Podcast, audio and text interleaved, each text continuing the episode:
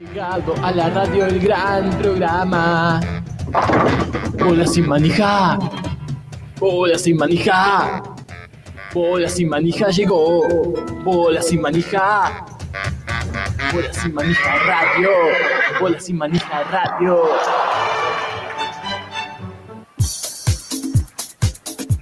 Todo el deporte junto a vos y al otro que está al lado tuyo.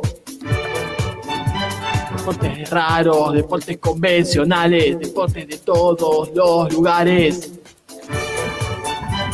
Datos curiosos. Conclusiones conceptuales.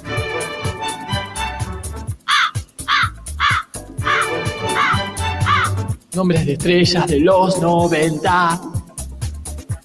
Álbumes de figuritas todos los datos irrelevantes del mundo deportivo mundial. Están acá.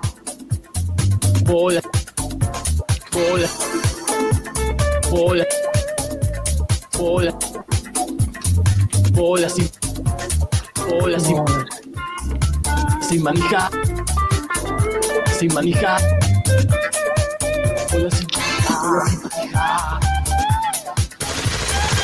Empieza ya.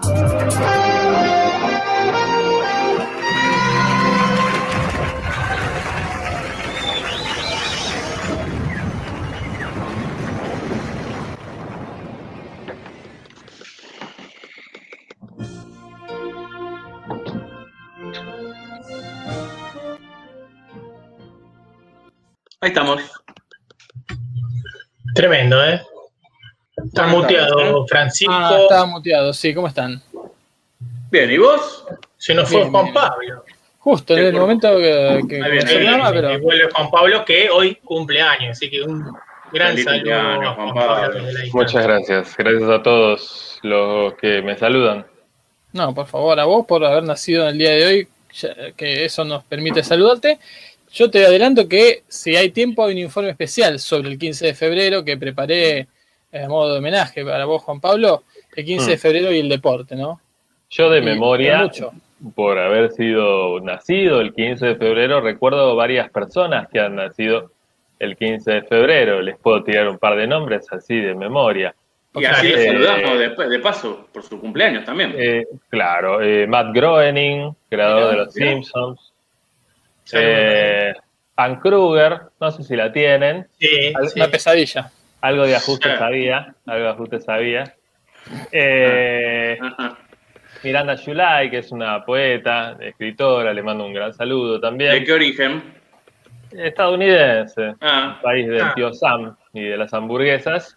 y del norte. Y bueno, no me acuerdo más, pero 15, ¿no? Nada más y nada menos. Y hoy googleé, no me acuerdo por qué, googleé un jugador y, Y nacía el día siguiente, nacía el 16 de febrero. Mirá. Mira, que ya es lo mismo que nada, porque en realidad. Que ya es lo mismo que nada, ¿no? Pero cuando veo que alguien nace más o menos en mis fechas, digo, Cerca. "Mm, este tipo, cuidado, ¿no? Porque debe ser medio, medio parecido a mí, con las virtudes y las falencias, ¿no? Claro. Siento que ya lo tengo un poco calado, ¿no? Es raro eso. Pero bueno, también me pasa un poco con Juan Pablo Álvarez, que es mi homónimo, que juega en Banfield y Sí. siempre que juega él, yo siento que un- una parte de mí Una también parte. está jugando. Y el Y otro qué bueno. día Sí, tu le, nombre. Claro.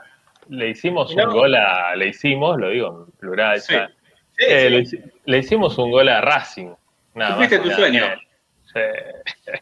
¿No te Y- pasa que, sí. que ¿Qué, me- mejor cuando- regalo de cumpleaños? Perdóname, Juan. ¿Qué mejor regalo de cumpleaños justo este fin de semana? Hacerle un gol a Racing. La verdad que estamos muy contentos. Y Sí, por como- suerte arrancamos con el pie derecho, ¿no? Gran victoria del taladro. El mejor equipo del mundo, ¿no? En estos. O uno de los tres mejores del mundo en estos Sí. últimos dos meses. Sí, sí, tres, tres, cuatro quizás. Cuatro, sí. Eh, pero sí, sí, sí, muy bien. No, no jugó tan bien la final contra Boca, según me comentan. No, Creo que- no, no jugó muy bien. Pero, Pero- casi gana igual, ¿eh? estuvo ahí, empató sobre la hora y después, bueno, fue la lotería Uf, de los penales que es raro, ¿no? Porque en la Boca no hay ningún bingo, en cambio en Banfield hay un montón, en Lomas hay mucho bingo por ahí y, sin embargo la lotería de los penales le fue mal. Los canales. Claro, claro. Sí, sí, Y- sí, sí. Pero volvió, volvió a jugar bastante bien, la verdad, ¿no? ¿Quién fue el que erró? Ya ni me acuerdo. ¿Quién erró de ellos? Oh, ni idea, no me acuerdo. No demos nombres, mejor Es el equipo. el equipo. El equipo de la, la antifigura, ¿no? En este caso, el responsable. Pero bueno, Bueno, y arrancó, arrancó un nuevo torneo de fútbol asociación argentino, ¿no? lo Sí. más lindo. A mí dámelo. Sí, Muy linda la Premier League, todo. de muy la NBA, pero el fútbol argentino es el fútbol argentino, ¿no? Eh, sí, no, no hay, no hay Y- otro igual. No hay otro igual. Y dentro de todo bastante parejo, ¿no? Tiene esa cosa que... No, no tanto, debería ser más parejo quizás, pero eh, uno no sabe qué esperar cuando va a haber un partido. Puede pasar cualquier Sí, cosa. ¿no? incluso, incluso históricamente es una de las ligas donde más equipos se han, si no la más, la más, sí, es la liga del mundo que más campeones se han consagrado para mí. Eh, incluso en estos tiempos en que la diferencia económica puede Claro. ser la, la suerte a favor de pocos elegidos, hay equipos que siguen dando pelea y que no solo dan pelea, porque una cosa es dar pelea y otra es llegar y consagrarse, como ha pasado hace poco con Banfield, con Lanús. Claro, Con- eso es decir. Los Claro, últimos pero- 20 años, que yo, yo lo llamo a esa, esa etapa, lo llamo el siglo XXI, Sí, eh, hubo campeones, equipos de variopintos. los, de los mal llamados no grandes. Sí. Arsenal. Eh, Arsenal, Banfield y Lanús, decía, decía Hyde, eh, des- y han descendido River e Independiente, Racing y San Lorenzo han jugado promoción, ¿no? Eh, sí, pero digo, eh, además, más allá de que este momento en particular es de mayor desigualdad de la normal, ¿no? Entre Boca y River sobre todo, y el resto, pero aún así, bueno, tenemos partidos como el de ayer en el que Estudiantes le da vuelta con 10 jugadores a. River Plate, ¿no? En su cancha, además, ¿no? En la de Estudiantes. Claro. Y bueno, y Boca que no pudo tampoco con Gimnasia, ¿no? El Gimnasia del Diego. Que bueno, ya no está. Pero ahora hay una dupla técnica, ¿no? Mesera y un anónimo. Sí, mesera barra anónimo. Que, bueno, como, como todo anónimo, no sé quién es. Claro. Eh, dan- y el final del torneo pasado y lo han conducido muy bien a- al Lobo Platense. ¿eh? Mirá vos, mirá vos. Sí. Bueno, pero tendremos eso entonces y tendremos el final, el desenlace, no, no del todo desenlazado, de la mejor liga del mundo, ¿no? Que es la liga chilena. Yo, me, yo vine a enterarme de todo por bolas y manijas porque no estuve muy atento al canal de WhatsApp de BCM ayer. No terminé de entender qué es lo que había pasado. Te lo Entonces, resumo, vengo- la mitad de los equipos No. se van a la B y la otra mitad se van a la Copa Libertadores y algunos incluso las dos cosas a la vez. Como toda liga que se precie, perfecto. Sí, sí. Hay un Era- equipo que puede irse al descenso y ser el campeón de campeones en Chile, por ejemplo. Claro. Puede ganar la Bueno. Supercopa, como se llame, e irse al descenso. Y la U de Chile terminó zafando el descenso y accediendo a Copa Libertadores en el mismo Claro. minuto. Ya está, está confirmado. Sí, sí, sí. Colo Colo Eh, juega la final de la Copa Chile contra, no, Copa Chile no, de la Supercopa chilena contra la Católica, pero antes tiene que jugar la promoción. ¿En carácter de qué juega? el- campeón de la Copa Chile, por lo que Ah, entiendo. mira. Campeón del público, ¿no? Campeón de la cantidad de gente. Bueno, bueno, ya me van a detallar con. Sí. Sí, sí, sí. Una locura. Yo todavía me estoy reponiendo. Con Fue la, minucia. la- la emoción deportiva más grande que viví en el último, los últimos dos años, diría. Fue- Sin exagerar, sin Yo exagerar. ayer me Mucho, llegó un ¿eh? momento que estaba, Exagerando, 30 años. yo Claro, llegó un momento que mucho. estaba llegó un momento No. ayer que estaba perdidísimo, no, no sabía bien. Es, es eh, lo que pasa, con- te Hacía sorprende. un gol uno y decía, uy, zafó tal, y me decía, no, ya zafó hace dos años, ese tipo ni, no juega más en la Liga de Chile. Claro, pero tiene eso, No, la Liga de Chile es como, es como el, el aleteo de una mariposa, ¿viste? Hace un, equipo hace un gol y, y diez otros 10 equipos, uno asciende, otro sale campeón de América, otro Claro. desciende. Sí, Es sí, Pero muy- nunca existió, claro. es increíble. Pero bueno, vamos a hablar de eso y hoy tenemos un informe especial de gran aliento, como hago, ¿no? Que lo venimos prometiendo y lo venís preparando. Sí, desde- sí, sí, está acá ya Tengo que ser sincero, ¿no? Yo en una época, hace tres años más o menos, tenía preparado un informe de esto que vamos a hablar, de balón uruguayo, con carpetas, fotos, tenía, todo iba a ser un posteo, un mega posteo, todo. Esa carpeta la perdí, no sé dónde está, no la. Oh. Pero bueno, a la página, En un taxi, como le pasó claro. a Alejandro Fabri, que me acuerdo una vez perdió toda su, Oh, ¿Te acordás? La, información en un taxi. No sé si la recuperó, no me quise enterar. Viste que nunca Porque- más casi tuvo protagonismo Fabri, así que debe haberla, no la debe haber recuperado. Bueno, No, por ahí perdió la carpeta y, y eso, ese aleteo de mariposa, como bien dijo Fran, hizo que Platense hoy ah, pueda jugar en primera, ¿no? Que haya ascendido. Puede seguramente. Pero bueno, apareció una página oficial del valor uruguayo y de ahí vamos a sacar toda la información, que es mucha. Vieja, Es- es- mucha. ¿Es el equipo, es el equipo, es el programa más uruguayo de la Argentina este? Sí. Yo creo que sí. Y Yo creo de, Uru- de Uruguay también, ¿no? Porque uno ve cualquier Sí. cosa de Uruguay, y siempre están hablando de Argentina. Sí. No Sí, se sí, habla de justamente, Uruguay, es el único justamente. programa en el que De hecho- de Uruguay. De hecho, est- estuve, estuve diciéndole a, a nuestro amigo Alejandro Torre que, que se deje de joder y ponga bolas y manija en Radio Camacuá. Que no hay programa de radio que hable más de Uruguay que nosotros. Que, No que estábamos. información En, de Uruguay. en su momento, en su momento no estábamos ahí. ¿Qué pasó? ¿Nos borró de un plumazo? ¿No renovó contrato? ¿Qué hizo? No sé si estuvimos en alguna. Ah. ¿Sí? No, No, no que sé. no, ¿eh? Lo- la única Bueno. razón por la no- para no incluirla es por ser demasiado nacionalista uruguayo. Sí, sí, sí, tenemos mucha información de Uruguay y, y- y no están acostumbrados allá No, no, no. a no hablar no. de Argentina. O digamos. muy, ch- sí, o muy cipayo. No quiere Claro. que se hable de Uruguay. Y Eh, Eh, Bueno, no, y, y si queda tiempo, mi informe sobre el 14 de febrero, que tiene mucho de Uruguay eh, también. también Qué bueno.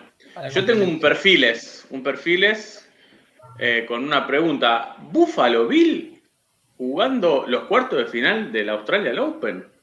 Y, y tenés todo, todo Australian Open vos traes, además de eso. Sí, sí, sí. Además vamos a estar hablando de los resultados y la actualidad de el primer Grand Slam de tenis de, torneo eh, más federal de- del año, del tenis. de Oceanía. Sí. Sí. El fracaso, ¿no? Lamentablemente, de los argentinos, de la Peque Sí. Podoroska. Y Es una tierra hostil. eh, Salvo para. Australia. De Podoroska fue tal el fracaso que no perdió un torneo, perdió dos. Porque cuando se fue del abierto a Australia se fue a jugar otro rápido y lo perdió también en primera Ah, ronda. no sabía, no ni sabía enterado, ni Ah, no, esto, esto lo ocultaron. Lo ocultaron. Sí, lo ocultaron, lo ocultaron. Pero bueno, ya, ya va a volver, ¿no? Ya va a volver la, la Rosarina, como me gusta decirle a mí. La rusarina. La Rosarina. Y bueno, y justamente en el perfil les voy a hablar de la podrosca del momento. Que- Uf, que en es- y de otro país y de otro lado. Tremendo, tremendo. Perdió Podoroska con Donna Vekic, la Sí. famosa Donna Vekic. A ver. ¿no? que, y que alguna vez protagonizó sin querer, en realidad, pobre, no tuvo nada que ver, eh, un incidente cuando eh, en una de sus travesuras, jugando contra Babrinka, Babrinka era el novio de Donna Vekic en ese momento, y Georgios, en un cambio de lado, algo así, le dijo palabras más, palabras menos, eh, qué mal, o algo así, que tu novia se la está, bueno, está teniendo relaciones sexuales, digamos, pero en un lenguaje más chabacano, Kokinakis. Kokinakis, que es otro de los enfant terribles, ¿no? Man, man terribles, porque ya son Mm. hombres, Sos Claro. hom terribles, eh, tratando de sacar del partido a Babrinka, ¿no? Metiéndole, haciéndole un ince- un inception de infidelidad en su cabeza y bueno, ahí Babrinka perdió el partido, ¿no? Eso, los tenistas son muy frágiles, después que cualquier Sí. cosa que uno les diga. Automáticamente pierden el partido. El deporte de cristal, Y- ¿no? Sí, Sí, tipo- yo vi el partido. eh, Eh, que subió, subió la nafta y ya se ponen mal y pierden. Por eso no hay que hablar. No se Por eso hablar. viven en, en No, no leen las noticias. Es un, es- no leen noticias los tenistas. No. Eh, vi el partido, te iba a decir, de Podoroska con Bekic y se vio, la verdad que la compatriota nuestra se vio avasallada por la potencia de la croata que ya desde el saque o desde la devolución, a ambos tiros iniciales para ella en cada punto, la sobrepasaba con unos tiros profundos y potentes que eran muy difíciles para, casi imposibles, te diría, para la rusita, la ucraniana, pero rusita, como decimos nosotros, por Oscar. Sí, Tremendo. Bueno, es un partido igual, ¿no? Sí, Sí, bueno, después perdió cualquiera. otro, como te Sí, decía. perdió son dos otro. partidos. Y seguramente va a perder alguno más, pero bueno, es, así es el tenis. Mm. Digo, Sí. le ha ganado, le ha ganado a jugadoras todavía mejores que Sí. No es que sea imposible para, para Podo ganarle a, a, bueno, a estas mujeres. ¿no? Además, Sí. Donna ni siquiera está entre, no está en la cumbre, ¿o sí? 28 preclasificada estaba. 28. Creo que ya está eliminada. Estaba jugando Sí. contra Canepi. Le ganó a Canepi Ah, le y ganó a Canepi. perdió, ya te digo con quién perdió, Sí. porque tengo abierto el cuadro. Ah, con Brady, con The Brady Bunch. Con Brady, sí. Que es, 20, que es 22 preclasificada. Muy lógico todo, ¿no? Sí, sí. Salvo algunas cosas de las que ya estaremos hablando. Yo veo que la número uno femenina pre- preclasificada es Ashley Barty. Y Sí, les juro que no la conozco. No pasa con nadie. muchas mujeres. eh, salen muy rápido de la ignominia al estrellato. Pero ¿cómo es la Y- uno del mundo? ¿No es Sí, uno y bueno, de- bueno. 1.66 mide. No me gusta mucho ¿no? describir físicamente a mujeres, Sí. prefiero describirlas por su capacidad. Y va por, claro, va por romper una maldición, una maldición que ya lleva eh, 43 años, Oh, que es la de que no hay mujer australiana que se haya consagrado en el, en el Australian Open, en, en su propio palenque, como dicen muchos, desde esa época, desde el año 78. Y hoy como número uno del mundo avanza a paso firme y quiere eh, quebrar esa maldición. 24 Mirá que- años tiene, no es tan chiquita, ¿no? Ni tan grande, ¿no? Una mujer, hecha y derecha. ¿Quién? Ashley Barty. Ashley, Ashley, Ba- Barty. Ashley Barty ganó Roland Garros en el 2019. Fue semifinalista de Australia el año Mirá, pasado, nada más. ni la conocía yo, ¿eh? ¿No? Mira, No, no, en serio, ¿eh? Bueno, Y es la bueno. uno del mundo. No es solo la primera preclasificada del torneo, sino que es la uno del mundo. Sí, Increíble. es increíble. Che, acá hay mucha información en el chat, discúlpenme, pero Sí, eh, salu- saludo a Height, ¿sí? que está en el chat diciendo que arranca. BCM, a la Gracias, faca del Height. filo del cine que dice Oli, Vladi, tremendo todo, la venganza de Dolina no es medio uruguayo también, es una pregunta, me imagino. Puede ser. Puede ser, puede Creo que ser. no la escucho. Eh, tiene, tiene gran éxito en Uruguay y ha, y ha Sí. hecho programas en vivo allá. Sí. Dalia dice, hola, acá Manuel pregunta que cuando terminan esto del programita y se ponen a jugar un juego online con nosotros. Bueno, no, no, no creo que sea hoy, pero puede No, ser. no es el día, no es el día. Yo me sumo, dice, días. dice Ah. Vladimir, y pregunta, ¿hay juegos de compu sobre deportes no convencionales? A lo que la faca muy, eh, eh, muy atinadamente le contesta el Mortal Kombat es suficientemente no convencional, ¿no? Como Sí. deporte. Tiene Es razón. medio, claro. eh, sí, puede ser. Es un poco MMA. MMA se dice. Sí, MDMA. me- Sí. me- me- son tres letras, se Sí. dicen. Bueno, Pero bueno, le recuerdo- a, a Vladimiro No sé que sí, hay un montón de jueguitos ahí de, de lo que quieras. yo recuerdo el juego, el juego por excelencia que tenía eh, un compendio de, de- de deportes o juegos alternativos, que era el viejo y querido California Games, California ¿Qué Games, es? sí, señor. que tenía frisbee, tenía hacer jueguitos, ¿cómo se llama? Con, con la bolsita. La bolsita. Ese, tenía muchos. con la bolsa. eh, ¿Qué es eso? ¿Cómo se Pero llama? la- El chi- la- chilone. La Chilone. timba, la timba financiera, eso te lo voy a No, no, era como un chilone. Claro Un chilone. en Estados Unidos que es hacer jueguitos con una bolsita de. Merca. que no sé qué tiene adentro. de Bueno. talco. No se Merca. abre, no se abre. Ay, Eh, qué pero bárbaro. sí, Yo, tenía varios de recuerdo esos. el en el Family Game tenía unos, unos cartuchos de, de 500 deportes en uno. Qué bueno.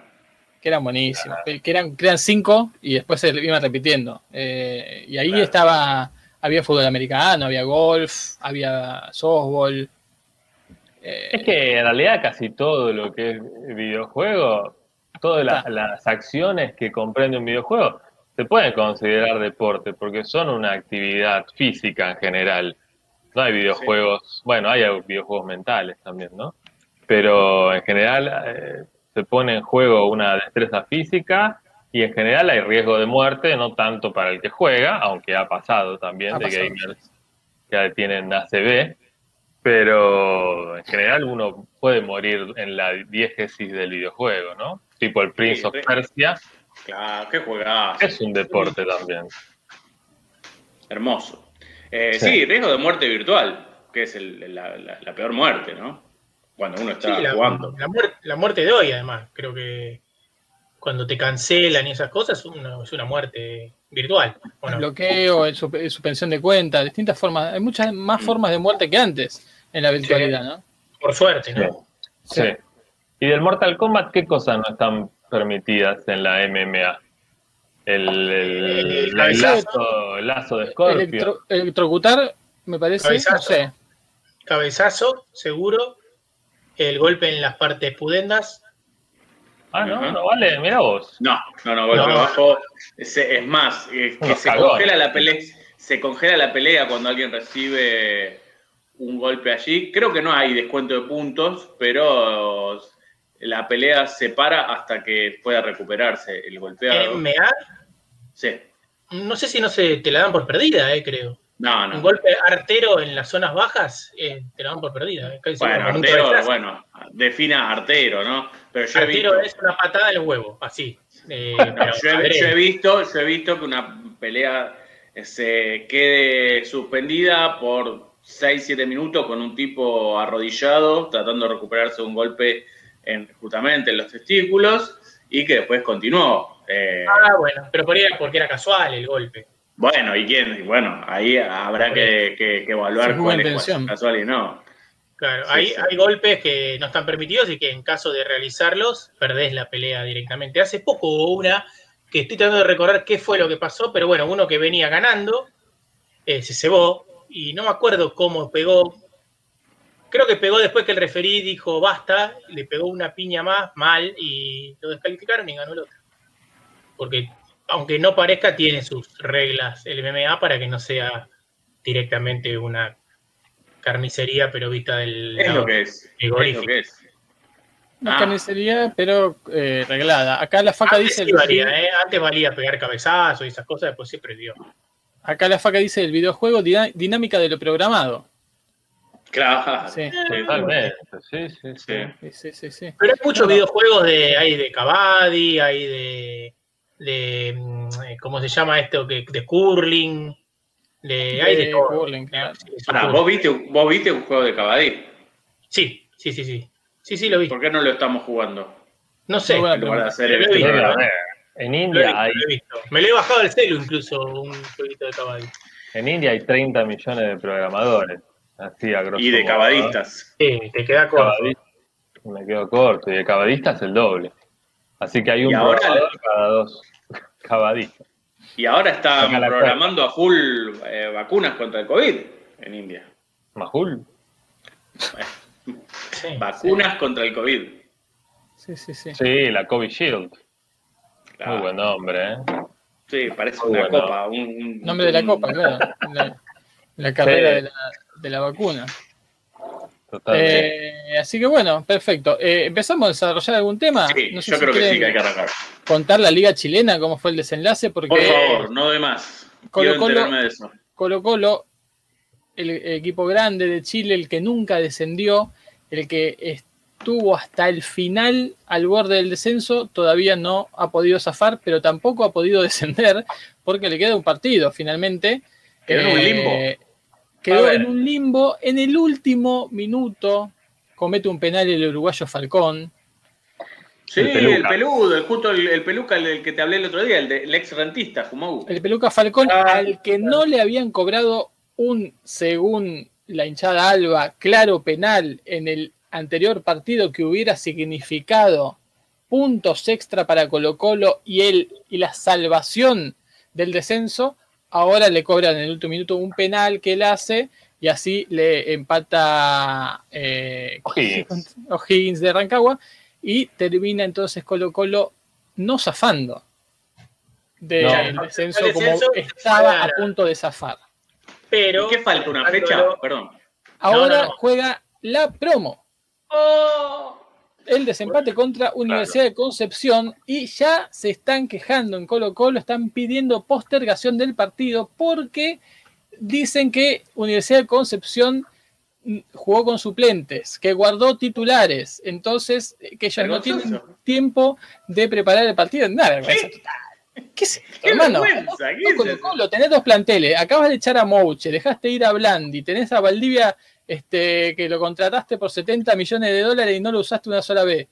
Y Además- Saurralde se fue también. Además, ¿cómo sabes que son los suplentes? Quizá le pareció que para ese partido los mejores para enfrentar a la Universidad Católica justo eran los que no venían jugando. Quizás por una cuestión Además- táctica, ¿no? Del uno contra uno contra los de la Católica. Además necesitaba sumar Universidad de Concepción, ¿o no? Además, No. ¿se acuerdan que yo el otro día les conté que hay un reglamento raro dentro de lo que es el fútbol chileno, que es el- los minutos que tienen que jugar obligatoriamente los, si- los sub-21? Y justamente Universidad de Concepción era uno de los que tenía ese problema, que tenía que terminar de poner jugadores sub-21 para llegar a ese a ese número de minutos jugados por sub-21 O obligatorios. o sea que lo hizo por legalistas, quizás. Lo de poner Sí, suplentes. pero vamos, yo pongo el que quién, quién es suplente y quién es titular. Es ¿Quién tiene Colo Colo para armarme el equipo, hermano. Claro, eso? voy contra Colo Colo y le pongo los suplentes. Y le Pero hubiese ganado antes. Colo Colo. Claro, Colo Colo hubiese ganado antes. Bueno, ¿y quiénes Podríamos descendieron decir finalmente? ¿Cómo? Eh, tienen la información ustedes. Por ¿Quiénes la, descendieron? por la tabla, por la No, no tabla importa. descendió Coquimbo. Coquimbo Unido descendió por, ¿Por qué tabla, tabla? de- por la tabla de puntos. Hay muchas tablas Claro, hay dos tab- en realidad hay dos tablas importantes para saber cuáles descienden. y 12 cuáles no. tablas hay. Ma- Mandamientos. la tabla de los puntos, la tabla Sí. del campeonato 2020, que ahí el último se va al descenso. Y la tabla ponderada, que es como una especie de tabla de promedios del descenso, pero ponderada. O sea, Algunos dicen, los últimas eh, los últimos campeonatos, el 2020, este que se está jugando, y el anterior, de uno tomaba el 40% de los puntos y del otro el 60% de los puntos. para Por algunos, esa tabla, perdón, no, no, y hace un chiste, boludo. Para algunos mal ponderada, ¿no? Para otros bien ponderada. Claro, la claro. tabla. Adelante vos, Jumago, gracias por Como no, por esa tabla se fue Iquique.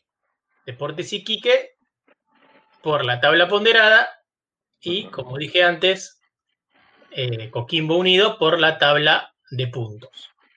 Y entonces los anteúltimos jugaban la promo. Por la tabla ponderada estaba eh, Universidad de Concepción, ya creo que antes de jugar ya estaba condenado a ese, a ese, a ese ir a ese, a ese Partido. Por eso puso supuestamente los o sea, no dependía de Universidad de Concepción su futuro. No importaba si ganara o perdiera, pero dependiendo de los resultados podía o ir a la promoción o descender. ¿No es Claro. cierto? pero no dependía de que ellos ganasen o no, era lo mismo ganar. o perder.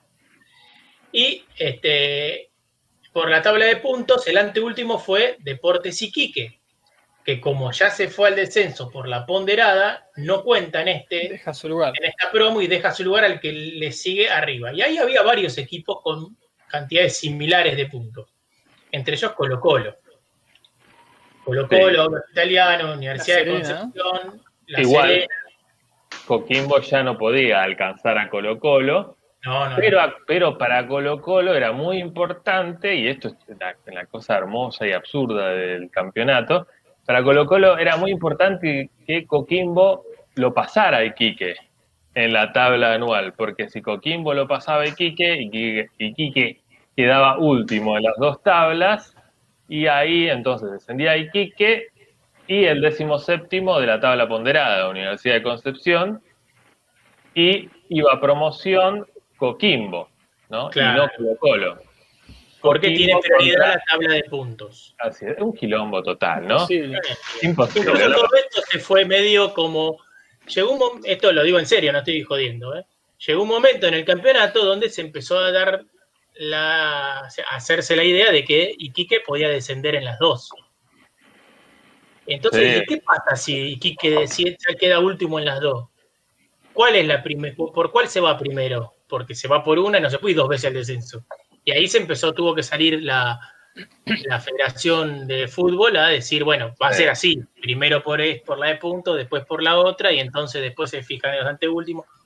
Todo esto fue hace Ah. menos de un mes, ¿no? A-. Ayer el Vichy Borghi, pobre, estaba con un quilombo en la cabeza, no entendía nada. Cada vez que había un gol decía, bueno, ya no vamos a estar informando, ya le vamos a estar comentando cómo queda. En una semanita sabemos qué, qué pasó. Claro, en unos días van a estar recibiendo la información. No tenía idea, pobre. Te mandan por mail a, a cada suscriptor, ¿no? Pero, pero Juan Pablo, ¿no te parece que para estas instancias no, no hace falta un exjugador o un, ex- un técnico? Hay que invitar a un matemático. Matemático, claro. Paenza, Paenza. Ya- si ya no importa ahí el deporte, No, no importa la- la- las jugadas, eh, basta de poesía, viejo, estos son números. Que es un deporte en sí mismo, ¿eh? Claro. A mí dámelo, me encanta esa, esa especulación, andar teni- teniendo que hacer cálculos, Lo viendo si... Con Sí, del hemos pasado, perdón que hable por vos, Fumagu, pero una Sí, semana Claro, mucho. espectaculares, ¿no? Comentando y especulando sobre las diferentes alternativas. Y el del- emulador que había, ¿no? el emulador, las horas que hemos pasado eh, Además, calculando. esas cosas, a mí me encanta fijarme, a veces, eh, que pasa muchas veces, no, acá habría que analizarlo bien, pero bueno, muchas veces pasa que hay equipos que por ahí les conviene perder un partido porque eso les, los deja mejor posicionados que ganando. Es increíble, pero bueno, suele pasar esas cosas. Y sí, Y Y bueno, yo buscaba todas las, cosas raras que podían pasar, porque como había 6, 7 equipos involucrados en todo esto, era muy loco. Y además muchos jugaron entre sí las últimas 3 o 4 fechas. Sí. fue un lío bárbaro. La cuestión es que Colo Colo tenía que ganar, ¿no? Tenía que ganar para no depender de ninguna otra cosa más. Y estaba todo viento en popa porque habían echado a la Rondo, el malogrado ex jugador de River y Rosario Central. Había metido un gol al principio del segundo tiempo, metió otro, El anulado. otro el toque. Habían Anda- errado un penal ellos, ¿no? ¿También? ¿O no estoy equivocando de partido? No, Un otro partido, No, me parece. Bueno, Eh, puede ser. un penal de Pero otro bueno. Pero ganaba con comodidad del conjunto popular, hasta que en una jugada aislada, un tal Volados, por no decir otra palabra, ¿no? No decir Sí. boludos, Irresponsable. Ah, eh, bueno, le metió una- un planchazo totalmente inexplicable a un contrincante del conjunto rancagüino. Y bueno, quedaron 10 contra 10, y ahí también el Vichy Borghi tuvo unos problemas porque echaron a- al jugador de Colo Colo y los 10 minutos siguientes siguió diciendo que Colo Colo no aprovechaba el hombre de más Claro. que tenía hasta que se ve que alguien le sopló, che, Vichy, ya, ya echaron a uno de Colo Colo, están 10 contra 10. Bueno, tenían un nombre de más los dos. Un hombre de más, sí, respecto Ah, si hubieran expulsado a otro cada uno. Claro, el ideal, digamos, de Colo Colo. Bueno, y la cuestión es que en- la última jugada, como decimos, un penal clarísimo, ¿no? Del Peluca Falcón. Y bueno, y un gol de penal. El gol que más grité, y me da mucha vergüenza realmente, pero el gol que más grité también, en el último año por lo menos, estoy segurísimo. Eh, un gran final, un gran final, muy, muy contento y muy agradecido con, con el fútbol chileno. Espectacular. Esto no le interesa a nadie, pero además hubo un campeón, ¿no? Sí, Sí, a la sí, fecha sí. anterior. la Universidad Católica de los Argentinos. Exacto. Sí. Y además, como si no fuera ya una semana ajetreada del fútbol chileno, se definió el nuevo DT de la selección, ¿no? La eterna telenovela del DT de la selección. Todos los días había un rumor nuevo y, y además una, una confirmación nueva. Almeida ya estaba, ya se ponía los cortos de DT y estaba listo y de golpe avisó que no, que no se podía. No había pasaje. Eh, no consiguió pasaje. No consiguió. ¿Y, y a quién? Ahora no me acuerdo a quién. No me acuerdo. No, me, me olvidé, me olvidé a quién Yo también. Martín Lazarte. Martín Ah, Lazar. Vaya la sal. Es como, como la, es como la un, número uno del mundo de tenis, más o menos, porque eh, se lo conoce poco, ¿no? Es el Ashley Bartley de los directores técnicos, así se lo conoce, poco, poco que se lo conoce, a pesar de que se lo debería conocer más. Es un apodo un poco raro realmente, pero bueno, eh, le ha ido bien con la Universidad Católica, ¿no? Con la Universidad de Chile, después creo que... Dirigió nacional a Uruguay, ¿no? Sí, sí, sí. Okay. Después estuvo en, Arabia, creo, ¿no? Sí. sí, Juntando unos petrodólares. Y bueno, y ahora Chile, ¿no? Le llega la oportunidad. Y Así en, que bueno, en Colombia está reinando Reinaldo Rueda, ¿no? está, reinando, está reinando Rueda en Colombia. Les comento por las dudas que Colocó y Universidad de Concepción juegan este miércoles a las 6 de la tarde. ¿eh? Hay que seguirlo, quizás haya, que hacer alguna cobertura especial en Twitter, igual se maneja, ¿no? Eh, yo trabajo el miércoles, pero además juega el Leganés, ya que estamos hablando del miércoles, su partido pospuesto por la intensa nevada que cayó en Madrid hace un mes y medio atrás. Y es un partido de 60.000 puntos, como se acostumbra decir, porque juega contra el Almería, que hoy por hoy se ubica eh, a tiro de, la punta con este partido que debe. Y eh, que, pero si gana Leganés, eh, quedaría a tres puntos del ascenso directo, ¿no? Eh, cosa que si no lo hace ya va a quedar a, estos nueve que le sacaría Almería. Leganés ganó su tercer partido consecutivo con el regreso de su técnico fetiche, Asier Garitano.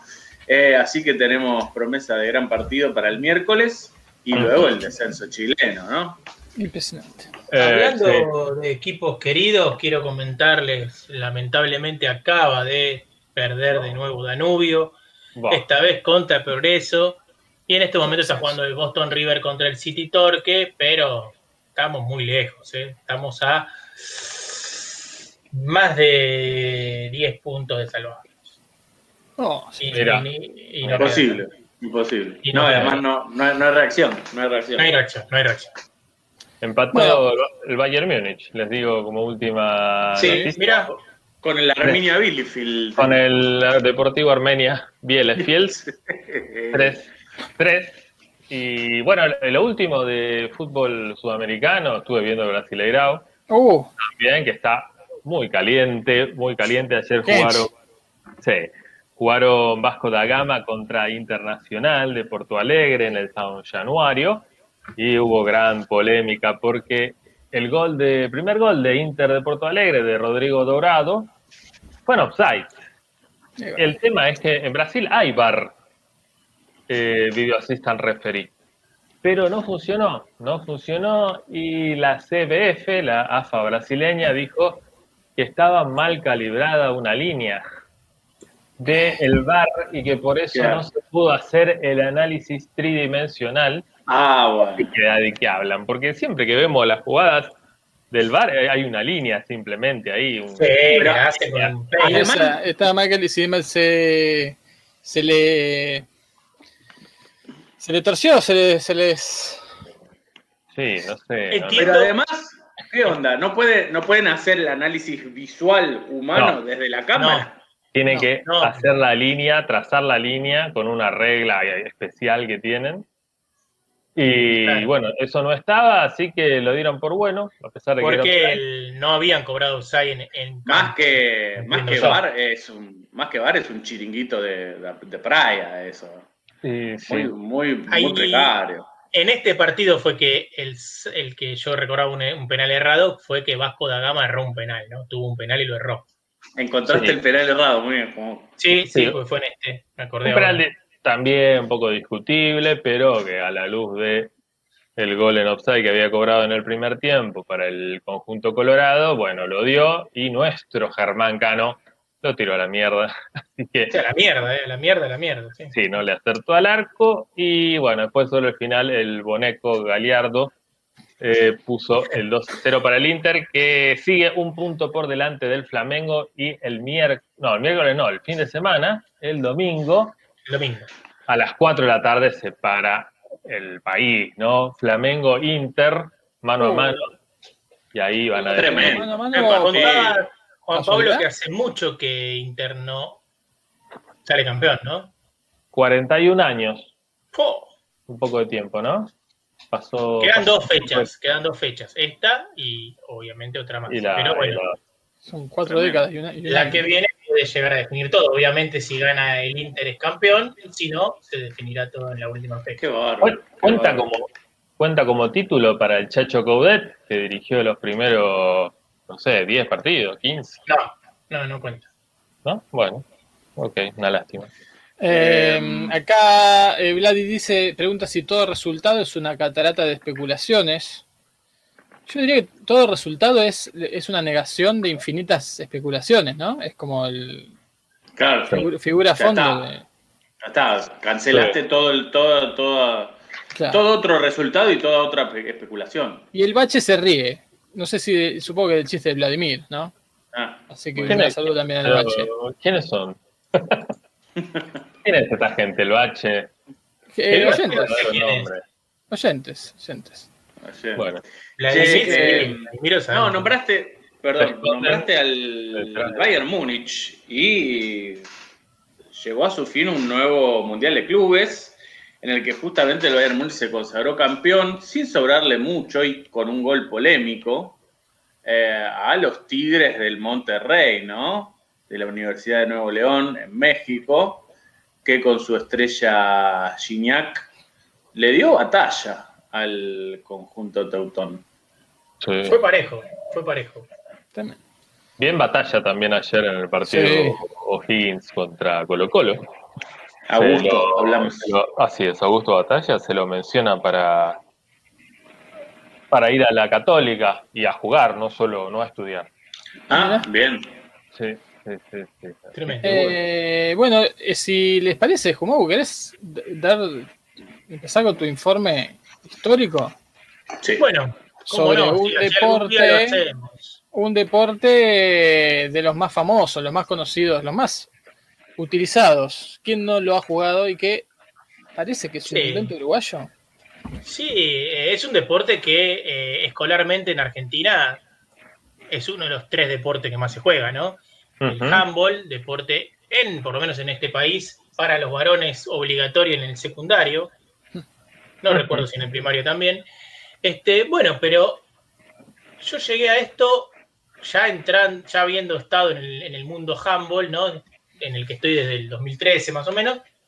Una vez no me acuerdo si viendo un programa de Deporte B hablaban de distintos deportes y, y hablaban del handball y decía el handball tuvo uno de los orígenes del handball es Uruguay. Y digo, ¿qué? ¿Cómo Uruguay, de inventor del handball? Y tuve que investigar. Pero, de que sí, antes de que sigas y sin el afán de corregirte, solo de preguntar, ¿no es handball? Porque es Sí, handball, Ok. handball. alemán.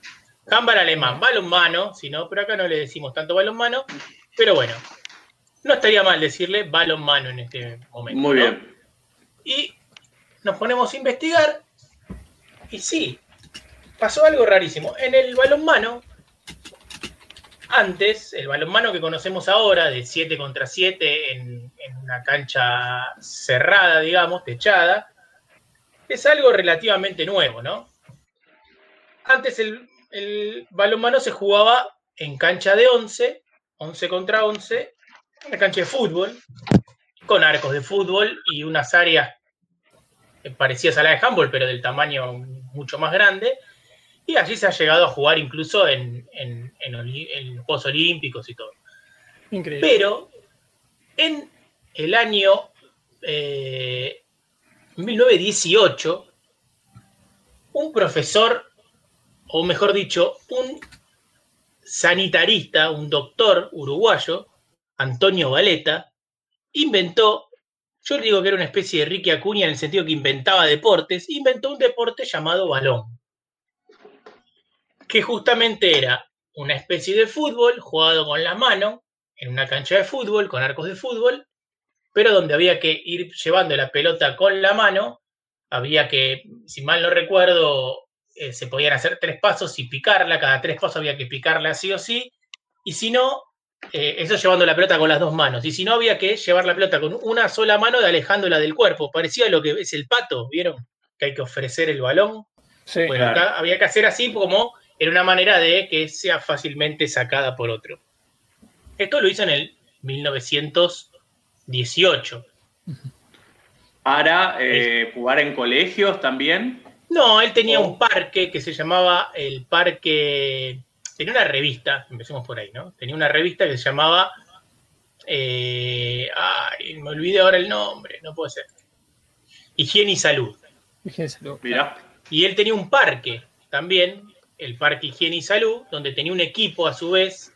El Club de Balón, Eh, Higiene y Salud. No, se- el equipo se llamaba eh, Gimnasia y Deportes, algo así. Ahora, ahora vamos a, a- a buscarlo bien. Pero el tema es que él hace este deporte y de repente empieza a saberse que este, había un, un deporte también jugado así en, en Europa Que era el handball 11, ¿no? El handball de 11 jugadores. Y acá empieza todo una especie de eh, lucha de él para decir, eh, escúchenme, le- le- Esto lo esto lo inventé yo. ¿Cómo puede ser? ¿Algún, acá debe haber habido algún marinero este, alemán o algo por el estilo que después fue para allá y dijo, che, vi jugar el balón, hagamos algo parecido. Acá el bueno. dice eh, handball. Dice- claro. Claro, Tal cual. Este, es lo que sí hay que, que entender es que se, eh, con- con- en la historia, digamos, se fue analizando las dos cosas, las dos vertientes, la alemana, austríaca y la uruguaya, y se llegó a la conclusión de que fueron dos deportes precursores del handball, y ahora vamos a decir por qué, pero que no tuvieron relación entre sí, o por lo menos no hay una relación eh, comprobada de que alguno se lo haya robado al otro. Sí, hay Ah. mucha documentación del que el balón uruguayo es de, 2000, de 1918, cuando todavía no era, no existía la Federación de Handball ni nada por el estilo. Claro, claro. Es lo que suele ocurrir muchas veces, que a, a dos mentes eh, muy distanciadas y sin comunicación se les ocurre, se les ocurre una misma idea, Claro. eh, más o menos simultáneamente, ¿no? Con poca diferencia de tiempo, y eso da origen a un invento que luego eh, se disputa quién fue el real inventor y si fue una copia o no, pero bueno, ha pasado muchas veces que la génesis es totalmente independiente pues, en dos lugares distintos. Es que un poco, estando ya el fútbol y estando ya el rugby, ¿no? El hockey, no sé si estaba, pero se cae un poco de maduro, que lo que sigue es Claro, claro. agarrarla todo el con la mano. Claro. La- la- la- el condimento de agarrarla con la mano del rugby y el condimento de tirarla a un arco del fútbol, ¿no? Claro, Estaba ahí, sí. era el caer, la idea. Es como, es como una evolución natural, un darwinismo de los deportes, básicamente. Tal cual, y yo digo Sí. que eh, tal vez esta cosa de que los dos se les hubiese ocurrido jugar en una cancha de fútbol con la mano, viene justamente eso, de jugar al fútbol con la mano. Creo que los dos habrán tenido, eh, queriendo o sin querer, eh, la idea de basada en el fútbol, ¿no? De hecho, los dos jugaban en una cancha de fútbol y con arcos de fútbol. O sea que eh, no es que no existía el fútbol y a los dos se les ocurrió hacer arcos de 7 metros por no sé cuánto y una cancha de, de 100 metros. Sí, sí, Pero bueno. aprovecharon las instalaciones. Claro, este, lo loco es que eh, en la historia sudamericana del handball viene del balón uruguayo en sus principios. Obviamente después se fue contaminando con la parte alemana, sobre todo con el handball 7, digamos, de salón. Pero en los inicios de la Federación Argentina de Handball viene de la Federación Argentina de Balón, que ya existía. Y por ende, como, la, como hubo una continuidad incluso eh, jurídica de las dos federaciones, lo que es hoy la Confederación Argentina de Handball venía de la Federación Argentina de Balón, este, fue reconocida por la Federación Internacional de Handball a la Confederación Argentina de Handball como la federación de handball más vieja del mundo. Tremendo. Con lo cual, también le está dando su lugar al valor uruguayo porque está diciendo el valor uruguayo tenía que ver con el handball que hoy se juega. Y en el balón uruguayo jugaban en Argentina equipos de fútbol muy famosos, Boca, River, Independiente, Chacarita. Por ejemplo, el primer partido que se jugó en Argentina, que fue el primer partido internacional, fue en la cancha de Boca. En la bombonera. En la bombonera, que no era la bombonera todavía, porque estamos hablando del año 18, Ajá. pero se jugó en la cancha de Boca, donde se enfrentó el equipo de Valeta, que se llamaba, que ahora voy a buscar porque no lo encuentro, pero se llamaba algo así como. eh, me suena gimnasia de esgrima, gimnasia y deportes, algo así se llamaba, contra Juvencia, que era un combinado local.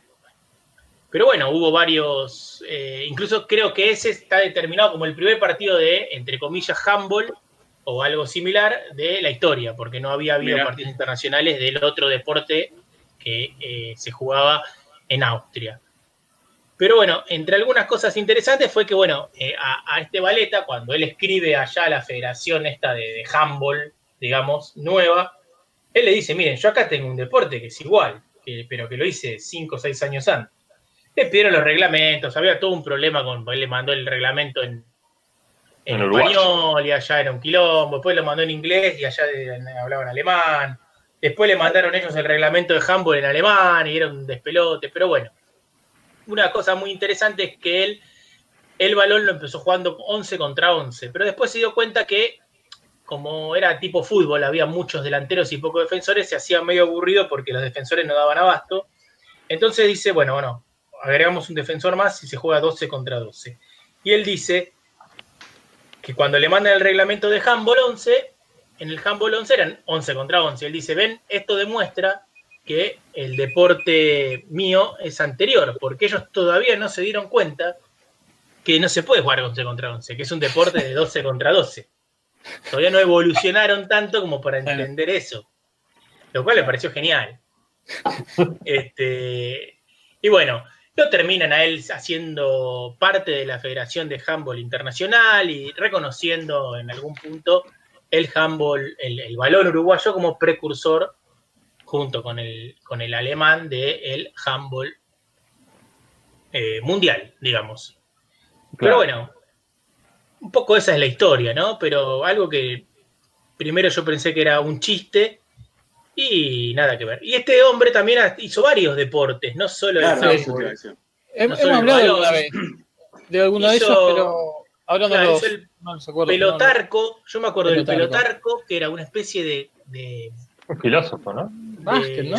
No, Pero- un básquet, pero que tenía tres tableros. claro. Y cada Claro. tablero no tenía un aro, sino tenía como un agujero en el tablero. Y a su vez tenían como una base distinta, una base a 45 grados, otro tenía como una, como una repisita, ¿no? Otra una repisita a 90 grados. Y después tenía otro que también y fun- le y hizo fundó la- pedido. La Federación Uruguaya de Pelotarco existía. Calculo que sí. Ah, mirá. Sí, sí, sí, sí, Y sí. después, eh, a pedido, hizo el hidrobol, Sí. era una especie Claro, sí. de. eh, Ese habíamos de- descrito. Claro, era una especie de, de waterpolo, por decirlo de alguna manera, que se jugaba en el río Paraná, en el río Uruguay se jugó. Pero bueno, eh, increíble, ¿no? Tenía una, una- la- ya les dije, la, la revista Higiene y Salud. Que, Sí, y, el, y perdón, y el Double Goal. Double Goal. Es otro ah, ese no me acordaba, mira. Que, que no sé cómo, cómo es, pero, pero sí. Y, y una cosa muy loca que era activista vegetariano. En esa Sí, época. sí, sí, sí, sí. Sí, era, ya como les dije, era un médico. Poder en Alemania. Live streaming is on. Ah, era. Claro, Claro. ¿Era, ¿Era Vegeta también? Claro. sí. No lo sabía. No, lo No sabía yo tampoco. No lo conocía. Mira. Este, Tengo, Claro. tengo todo sobre el Double Goals. tremendo. Por favor. había un doble arco. Eh, uno de 1,65 por 2,30 y arriba un arco más pequeño, ahí me acordé, de 40 por 50 centímetros, donde los goles valían doble. ¿eh? Claro, Este, claro. y tenía una- un área de, de restricción, de, como en el handball, como en el balón, digamos, un área para tirar desde afuera. Y, eh, pero bueno, uno podía hacer gol en el arco grande o en el arco pequeño. Y valían diferente, también con la, Y, pero con se la mano. con la mano o con el pie. Sí, con la mano, con la mano. Igual, los penales, todos los arcos se te hacen Sí. así. Así que, Yo lo que tengo también, que es espectacular, es el reglamento de balón, ¿no? Oh, Que es de 1918, que obviamente está publicado en la revista Higiene y Salud de Antonio Valeta. Y es genial, es genial porque además eso quedó. Está Perdón, ahora me doy cuenta, Jumagu. Eh, claramente es anterior lo de el, el- el- este, este deporte al handball tra- tradicional, porque estaban en plena Primera Guerra Mundial. Habían Claro. salido de ahí, entonces no tenían tiempo, estaban reconstruyendo Europa, no tenían tiempo para. Para y, y encima Revolución Bolchevique, no tenían tiempo No. para estar eh, jugando con la pelotita. ah, Entonces quedó reservado para estas tierras, para estas latitudes eso.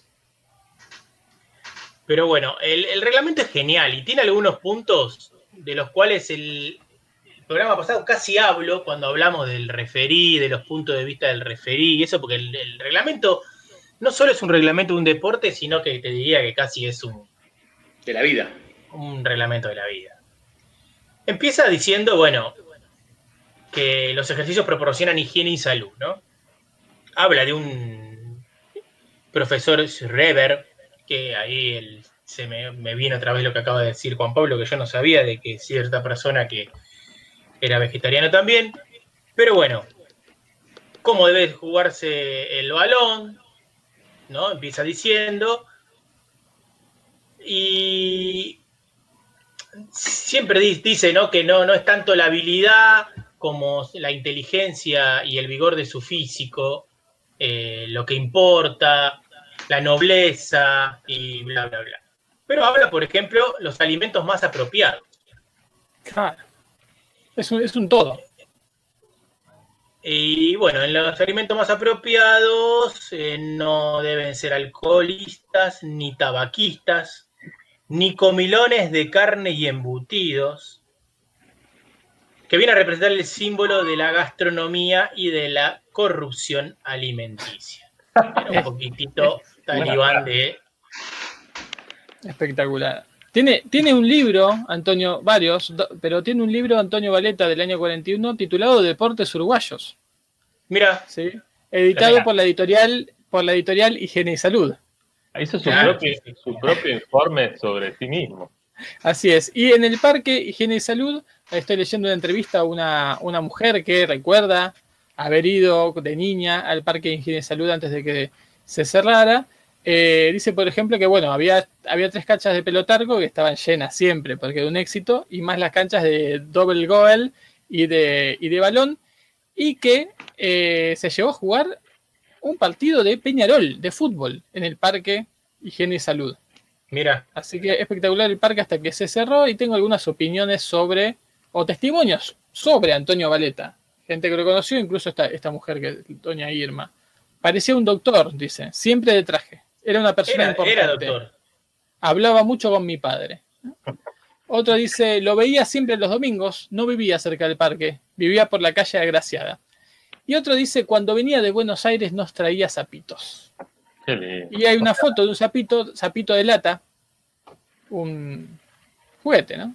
Claro, Sí, no, sí. no zapitos reales, que hay en, hay en Uruguay también, tranquilamente. Claro. Y otro testimonio dice, una vez vino un señor que era conocido de Valeta. Ah, muy bien. Parecía, Ah, bueno. parecía, Además, parece- parecía estar muy enfermo. Vivía en la casilla de Solari. Pintó un cuadro con los ranchos que estaban en el parque. Muy, La muy buen casilla de- testimonio. de Solari quiere decir que, que vivía solo en la casilla, ¿no? Claro. No, Sí. estar Uruguay. Bueno, tengo el entrenamiento, porque Uf. acá está todo. El entrenamiento. Los mejores ejercicios de entrenamiento para ser un buen balonista son la gimnasia sueca, la respiratoria, los saltos a la cuerda y las carreras a pie. El régimen alimenticio vegetal es también un factor poderoso de salud y de preparación para un verdadero entrenamiento. Vamos a pasar directamente al cuidado de los pies, que también es muy importante, ¿no? Pero. ¿no, di- ¿no dice qué es la gimnasia sueca? No, no, no, no, no, ya lo da por entendido. Claro. Era muy importante la gimnasia en ese momento, muchos deportes venían de la gimnasia, de hecho el handball alemán era un desprendimiento de la gimnasia alemana, el movimiento de gimnasia alemana era muy fuerte y de hecho, no sé si ustedes eh, recuerdan, yo alguna vez se lo pasé, pero casi todos los clubes alemanes de Argentina y obviamente del mundo tienen como un símbolo que son como cuatro Fs. Una básica, una bástica de Bueno, desecho. Eh, Sí, ponele, son cuatro Fs, una mirando para un lado, otra para el otro y otra ah, boca abajo mirando para un lado para el otro. Eh, son lo, es como el lema de la gimnasia alemana, que son cuatro Fs y que ahora no recuerdo. Pero bueno, vamos al cuidado de los pies. Runder. Suena, Sí. suena a, la- a las excusas que mete Biondini, ¿no? Esa gente cuando le dice, Sí, esto es una básica. No, no son 4F que están que decir los valores de la filosofía. bueno. por el Cuidado de los pies. Sí. Escuchen el cuidado de los pies. Aunque el balón es un deporte donde solo entran en juego las manos, no por eso vayáis a creer, lector, Que los pies y, los, y las piernas no entran en una gimnasia notable en los movimientos y carreras que se emprenden en todo el tiempo de un partido. Así que avisa, ¿no? Él que si bien el balón se juega con las manos, hay que entrenar los pies y las piernas, ¿no? Sí, a alguien sin piernas se le complicaría mucho jugar a Sí, eso. sí, sí. Dice que los zapatos de lona con suela de cuero son superiores en comodidad y estética al zapato común que eran las alpargatas, ¿no? Eh, el cuidado de las manos. En los reglamentos generales expusimos que el balón puede jugarse con guantes inofensivos para sí mismo y para los demás jugadores constituidos Guantes, guantes que no, guantes que no se atacan a sí mismos, a, a los Claro, guantes. No tengan, por ejemplo, púas para adentro o para afuera, o que no fueran de, por ejemplo, plomo, que pudieran causar un golpe fuerte. Sí, o un guante de box que te imposibilitaría agarrar la pelota, justamente, que es el objetivo, ¿no? Tal cual. Me encanta esta parte del juez, donde dice el juez debe ser siempre una persona honesta y que conozca bien las reglas del juego. Está bueno. Está bien. Debe ser un hombre de buena vista Ah, bueno. Y poco nervioso. Machirulo y capacitista. Sí. Tendrá que ser razonable y ecuánime a la vez. O sea, razonable y ecuánime a la vez. De otro modo, podría ser motivo de incidentes desagradables. Una amenaza. Por esto, creemos conveniente que los árbitros no deberán elegirse por suerte ni tampoco por favoritismos personales, sino por competencia comprobada y seriedad reconocida. De un buen juez depende el mayor brillo del juego. Pero además es jurado, que esto es lo que yo decía el otro día. Qué bueno. Hay un jurado. Las personas que se nombraran jurado tendrán que ser de buenas condiciones morales, imparciales y reconocidas serias para los fallos. El jurado se colocará detrás de la línea de límite a uno, de do- a uno o dos metros del gol, de modo que pueda observar bien las faltas que pudieran cometer los jugadores, pero nunca podrán revelar un tanto mal hecho, un toque, un saque de esquina, etcétera, hasta tanto el juez de juego no se haya dado cuenta de la falta. Estás traduciendo el decir- uruguayo en, en No, estoy tratando de entender porque está muy chiquitita la letra, pero quiere decir que no puede decir, eh, fue gol, fue gol, no, tiene que esperar que el juez diga que fue gol para ellos decir que fue gol. Ah, mira entiendo yo y voy a seguir el- el leyendo que si no fue gol, ellos pueden decir, no, no, cobraste gol, pero no fue gol. Quiero creer que es para eso, ¿no? Fue el Claro. primer bar. El primero Claro, era el bar un bar. analógico. pero claro, no se entiende bien a dónde apunta el reglamento porque si no interviene el juez, que es una forma de intervenir por la contraria, ellos no pueden hacer nada. Solo ellos confirman fallos nada más. Acá está, acá está, acá está. Dice, el jurado Ah. estará única y exclusivamente para determinar el fallo en favor o en contra de lo que pudo penar el juez en una falta dudosa Uy, o protestada por el capitán del cuadro. O sea, si hay una falta dudosa o el capitán del cuadro protesta una falta, ahí interviene el jurado, que es una especie de bar, para decir que tiene No, razón pero, el capitán digo, o de acuerdo a eso, si no cobra nada, no, no puede protestar No. lo que no se cobró. No, salvo que proteste eh, el capitán de- del otro equipo, ¿no? Del otro cuadro, como dice acá. Mm, ah, mira, esto es muy bueno para el bar. queda especificado en los reglamentos el tiempo que debe emplearse para discutir en el campo de juego las penas protestadas. Perfecto. estar. Me encanta. Está 10 bien. Pero está bien que se estipule un tiempo. ¿Para qué negar lo innegable? ¿no? Que va a haber discusión. Bueno, pero que haya un tiempo, ¿no? Sí, y bueno, es un bar esto, ¿eh? porque dice, en los casos de protesta, solo los capitanes de los equipos, eh, el juez y el jurado podrán resolver las faltas consideradas, pero también tomarán parte los jueces de raya cuando sean interrogados por un, ju- es un juicio, ¿no? Que se hace en Sí, sí, un juicio sumario, un juez o sumarísimo. jurado. Los jugadores deberán estar a 10 metros de distancia, por lo menos. Es el Muy juez quien Bueno, resuelve la junta. Es el juez quien resuelve la junta, ¿eh? Los llamando a los encargados nombrados siempre que lo creyese necesario y oportuno. El mismo jurado elegido para el campo de juego podrá servir de comisión descalificadora, puesto que son ellos quienes podrán notar mejor las faltas graves de algunos jugadores poco escrupulosos. Evidentemente, como no solo es el antecedente inmediato del handball, sino del tribunal de Nuremberg. Este, Tal cual, totalmente. Sí, bueno, y hablando de eso, busqué recién gimnasia alemana, encontré unos afiches con unas esvásticas tremendos, pero tengo al padre de la gimnasia alemana, que es Friedrich Ludwig Jan, que Claro. también eh, intervino en el culto a la personalidad, un poco a, tra- a partir de la gimnasia, el prusiano. Eh, quizás esas Fs viene alguna de Friedrich, alguna otra de Fribourg, que es donde murió, y alguna otra quizás de Front, Frankfurt de amigo.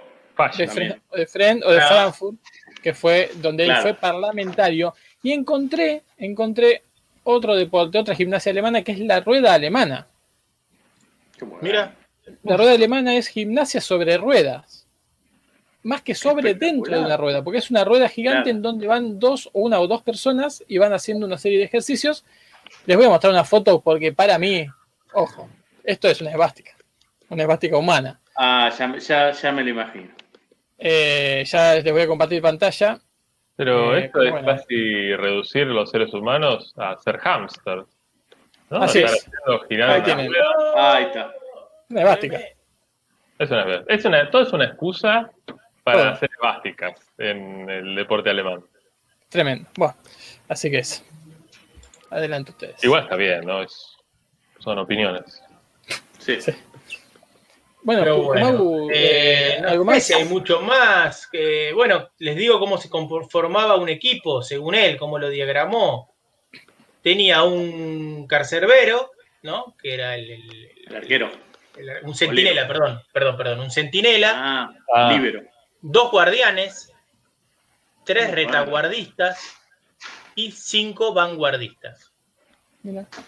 Después el él tipo- metió un, guardián más, porque se dio Claro, el cuenta que tipo le faltaba un guardián. dedujo que solo se podía jugar de a 12 en lugar de sacar un vanguardista y poner otro retaguardista. Claro, se ve que, que la cancha era grande, dijo, no, metamos uno más. Había más gente que quería jugar y dijo, bueno, vamos a meter uno más.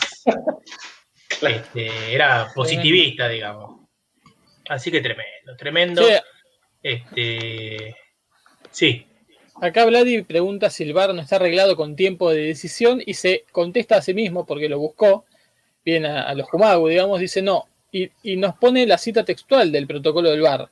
No hay límite de tiempo para el proceso de revisión, puesto que la precisión es más importante que la rapidez. Bueno, una vergüenza, ¿no? O Ah, sí, vamos a llegar. Sí. tranquilamente algún partido no va a terminar nunca y va a ser el fin del Eh, fútbol, porque vamos a estar todos esperando la decisión de este partido, ¿no? Y ahí está, y va, va a terminar el fútbol. Así ahí es. llegamos. A eso llegamos. Y saludamos a Lost Makers que llega recién al programa Más Uruguayo de la radio rioplatense. Ya hablamos muchísimo de Uruguay, pero queda todavía mucho más, así que quédate con nosotros. ¿Hay más informes? No sé si, si ya Bueno, está yo estoy- yo el viendo, balón ¿no? uruguayo. sí, No, ya está. No puedo creer, acabo de ver una hebilla de la Federación Alemana de Gimnasia. Sí, que es un tipo con el traje y atrás una, esvástica. No, no, no, es una esvástica directamente, no, pero no es Ah. una esvástica. Pero no se puede creer, y ahora no lo encuentro. Acá está, ya se las voy a compartir. Esperen. A ver, No se puede es creer. información, ¿eh? Sí. Es información. Eh, acá compartir pantalla. Muy difícil hacer gimnasia y no hacer una esvástica en algún momento, ¿no?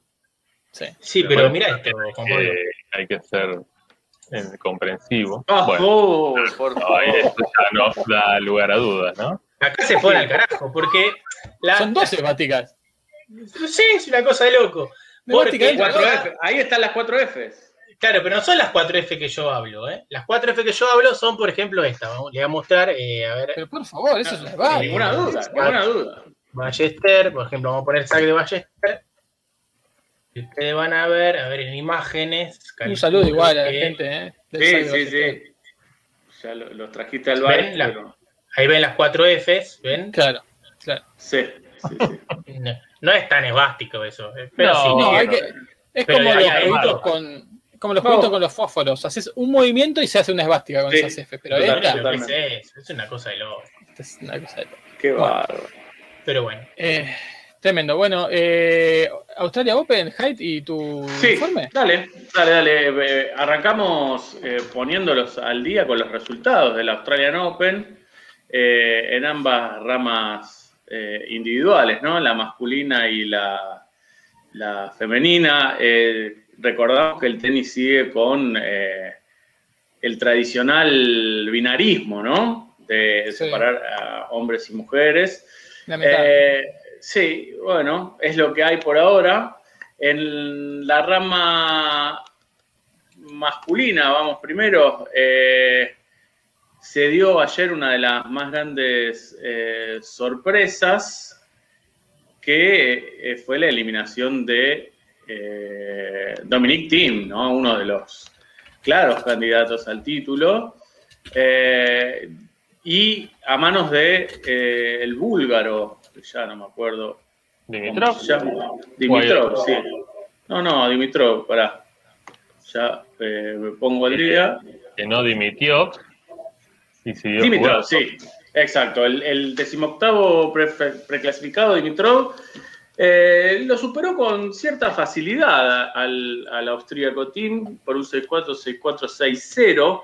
Tim venía de eh, jugar un partido maratónico contra el inefable y ya nombrado en este programa Nick Kyrgios, al que le dio vuelta un partido que lo llevaba con dosis de ventaja, ¿no?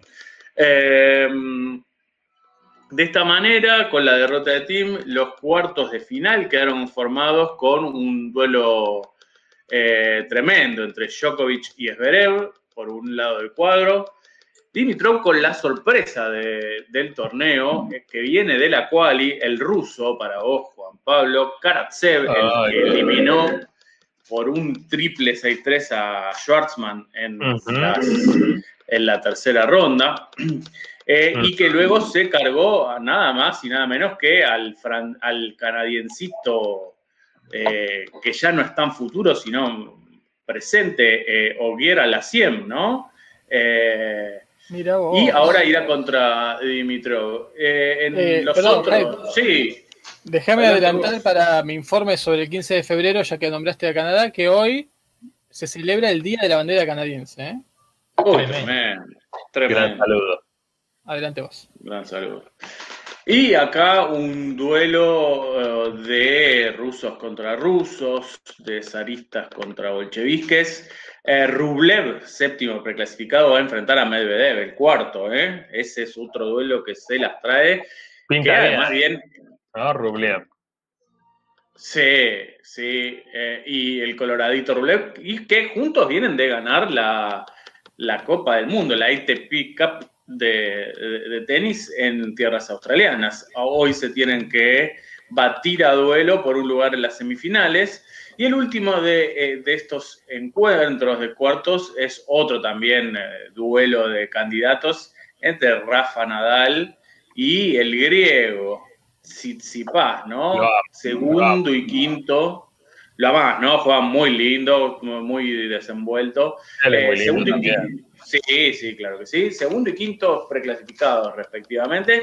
Así que por el lado de los, de los eh, hombres no hay mayores sorpresas. Como dijimos, están el 1, el 2, el 4, el 6, el 7.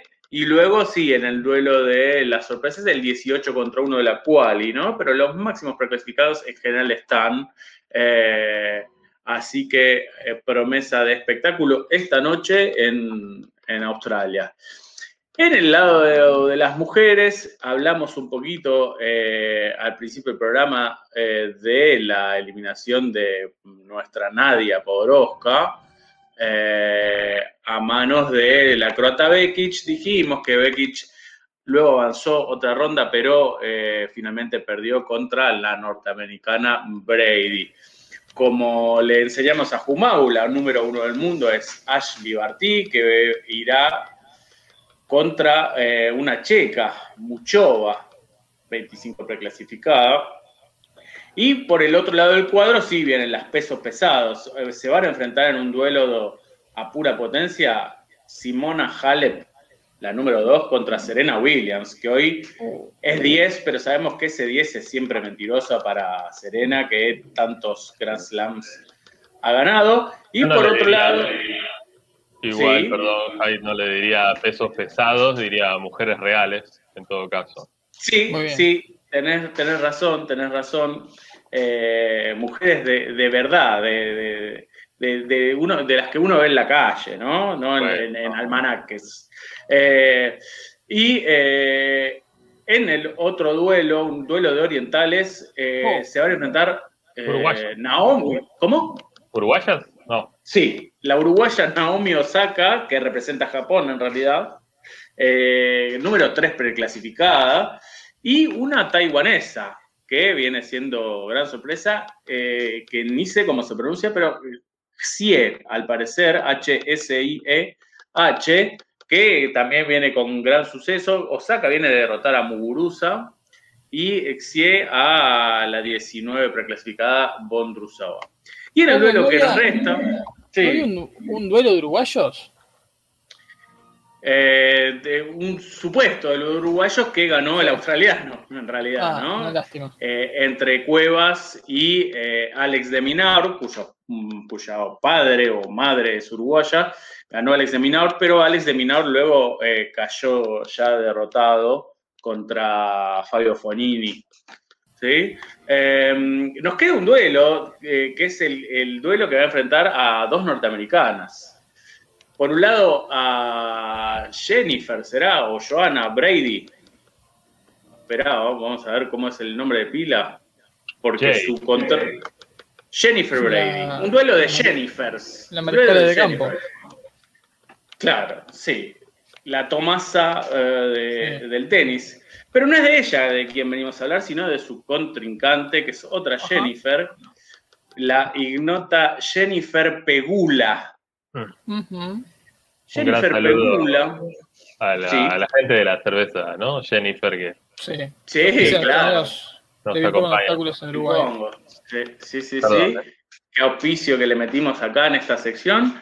Eh, Jennifer Pegula, que eh, si bien su ranking no es tan, tan bajo, está 60 y pi- 61, creo, 60 y pico del mundo, eh, es verdaderamente una desconocida, pero además eh, es un bicho muy raro del tenis que, si bien eh, ha tratado muchas veces de despegarse reales. Sí, sí, No, de lo de bicho fue un poco fuerte, ¿no? Pero Sí, eh, pero bueno, ella no se va a ofender porque si bien el tenis ha, eh, eh, ha intentado muchas veces despegarse del mote de elitista, es un deporte de millonarios, pero porque son millonarios los que ganan. En este caso no, tenemos a Jennifer Pegula, que es millonaria de nacimiento. Y cuando digo millonario no es millonario al estilo como recordará JP el letón Gulbis, que es un, un chico bien, es- que estudia Derecho y que juega. eh, y tiene, tiene la vida acomodada antes de empezar a jugar. No, La Jennifer Pegula. Claro. Jennifer Pegula, para que tengan idea, está jugando por un vuelto más, más que nada, porque la familia de ella tiene miles de millones de dólares. Eh, ¿Cómo es esto? Eh, su familia, su padre y su madre, tiene tanta plata que eh, son los dueños de los Buffalo Bills, de la NFL. ¿Sí? Tremendo. Eh, y a la ciudad de Buffalo, están muy ligados a la ciudad de Buffalo. Para que se den una idea, compró a los Buffalo Bills en 2014 por 1.400 millones de dólares. Eh, un- Esa- Esa Sí. sí que es una bill, ¿no? Una Sí. alta bill, sí, la que pagaron. No sé si se entiende el chiste, perdón. Sí, yo no sé mucho inglés, pero creo que sí. Por el Bill, por el Bill Metal, lo decís. Exactamente, exactamente. sí, sí. Eh, pero bueno, si esto nos sorprende, eh, ¿quién no quiere Sí, ser? sorprende. Sí, sorprende, pero quien quiere ser eh, dueño de, de un equipo, en general se ceba un poco y dice, yo quiero jugar a todos los deportes. Y en realidad Buffalo Bills no son los primer, no es el primer equipo que su padre Terry Pegula con su esposa Kim eh, compra. Ya eh, en 2011 habían comprado los Buffalo Sabres, el equipo de eh, hockey sobre hielo de la ciudad de Buffalo, pero por una ciudad, un- por, un- por una suma eh, bastante menor, unos 189 millones de dólares, que a esta altura ya nos parece, nos parece unas moneditas, ¿no? Eh, y no solo eso. En el combo de los Buffalo Sabres venía como actividad eh, accesoria y como equipo accesoria los Buffalo Bandits. ¿Quiénes son los Buffalo Bandits? Es el equipo de lacrosse Claro. Mira, que juega en la ciudad y que venía en el lote, como dijimos, con los Sabres, lo- los que supongo que los Sabres hacen referencia a, lo- a los dientes de sable, ¿no? Eh, al, al mítico tigre prehistórico. Eh, bueno, son los equipos de la ciudad de, de, de- de Búfalo. Eh, ¿Cómo tiene tanta plata? Eh, parece que Terry o su padre eh, fueron los que encontraron la forma de extraer el petróleo del yacimiento cercano a la isla de Manhattan.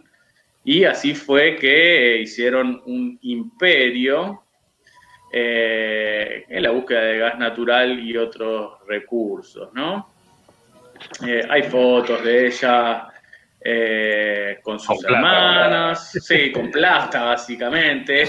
Imaginen que esto que va a ganar, si gana, no juega el tenis por dinero, dice la nota, ya No, ma- Y sí. 2.750.000 dólares australianos va a ganar, ¿qué es? Un vueltito. Pero No, bueno, ella, No te lo aceptan en ningún lado, además. Además en ningún lado, es verdad.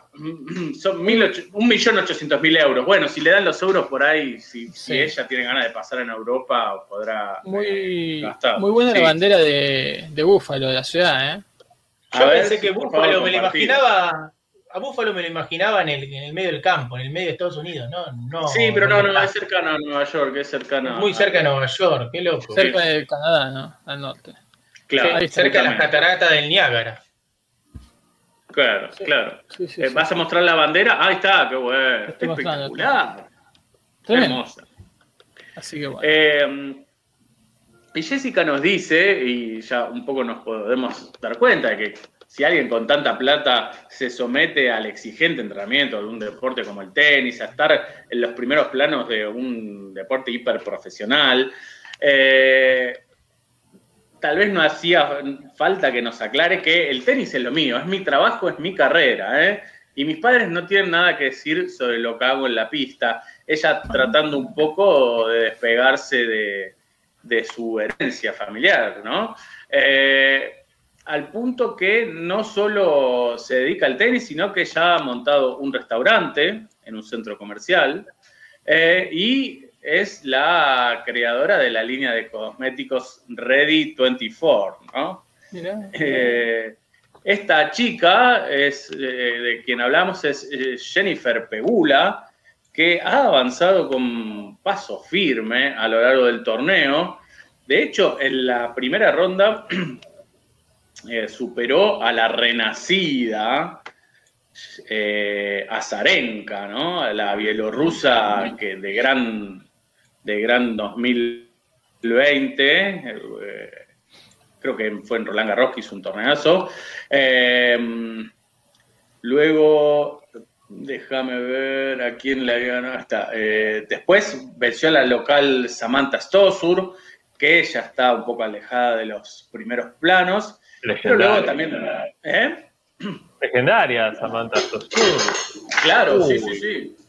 Sí, sí, un vuelco, un vuelco, un vuelco acá, pero nada grave. Sí, eh, de hecho, eh, recibió un wildcard para, para este torneo porque ya está un poco, eh, tal vez cancelable, lo que, claro, un poco veterana para, para el circuito, pero ha tenido grandes participaciones. Luego eliminó a Mladenovic, la que es francesa esta. Francesa. Parece francesa. ¿Quién diría que con ese apellido es francesa?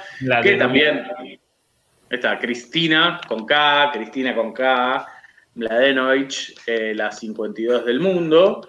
Em, y eh, como dijimos, a quién y en la cuarta ronda, a la quinta preclasificada, bajó a la Ucrania o ucraniana Svitolina. Así que, Lina, Lina Svitolina. Sí, sí, sí, sí. Otra, otra víctima del de el dinero y el capitalismo salvaje de Jennifer Pegula, ¿no? Eh, la quinta del, del, mundo, la quinta del buitre. Eh, así que bueno, una, una nueva participante tal vez asidua del, del, circuito femenino que veremos si la tendremos eh, en forma usual en los primeros planos o será solo una golondrina que se hizo este verano, ¿no? Pero muestra una historia inspiradora que muestra que cualquiera, incluso una persona con todos los recursos, también puede llegar, ¿no? Que no hay que desanimarse por el hecho de tener todas las posibilidades, ¿no? Sí, sí. Porque suele, suele pasar lo que vos decís, que gente que nace en cuna de oro, con mucha plata alrededor, dice, ¿y yo qué voy a hacer? Yo ya probablemente no tenga el talento, tendré solo dinero, ¿cómo voy a, mostrar lo que valgo por mí mismo? ¿no? Sí, sí, sí, cuna de oro muy peligrosa, ¿no? Además, tóxica. dura, tóxica. Eh, no es fácil, no es fácil.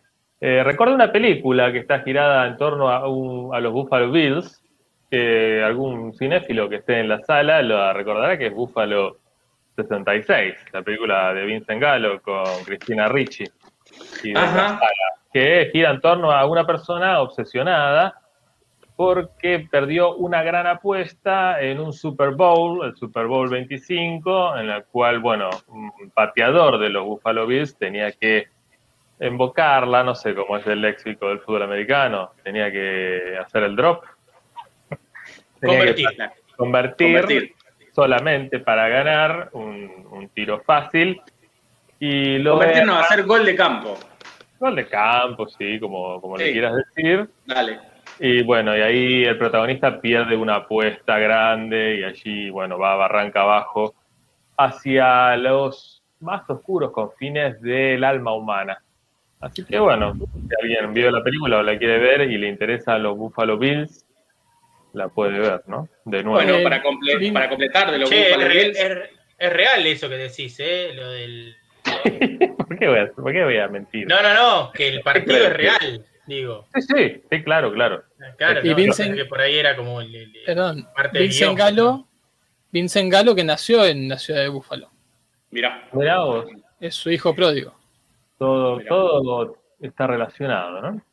Eh, para completar la información de Buffalo Bills, nunca ganó el Super Bowl, pero sin embargo este año 2021 llegó a la final de conferencia, lo que sería unas semifinales eh, del campeonato, eh, y perdió con los Kansas City, Kansas City Chiefs. ¿Sí? Kansas City le dicen en Brasil, ¿no? Chichis, Kansas, Kansas Chi, Chi, Chi. Le, le, le. Bueno, tremendo. Me acuerdo de millonarios, perdón, millonarios famosos. El, este se lo va a acordar probablemente mejor Jumagu. Eh, aquel pivot blanco de los Bad Boys de Detroit Pistons, final de los 80, ¿cómo se llamaba? Bir, Bir Lambir. Bill Lambir. Lambir. otro Bill.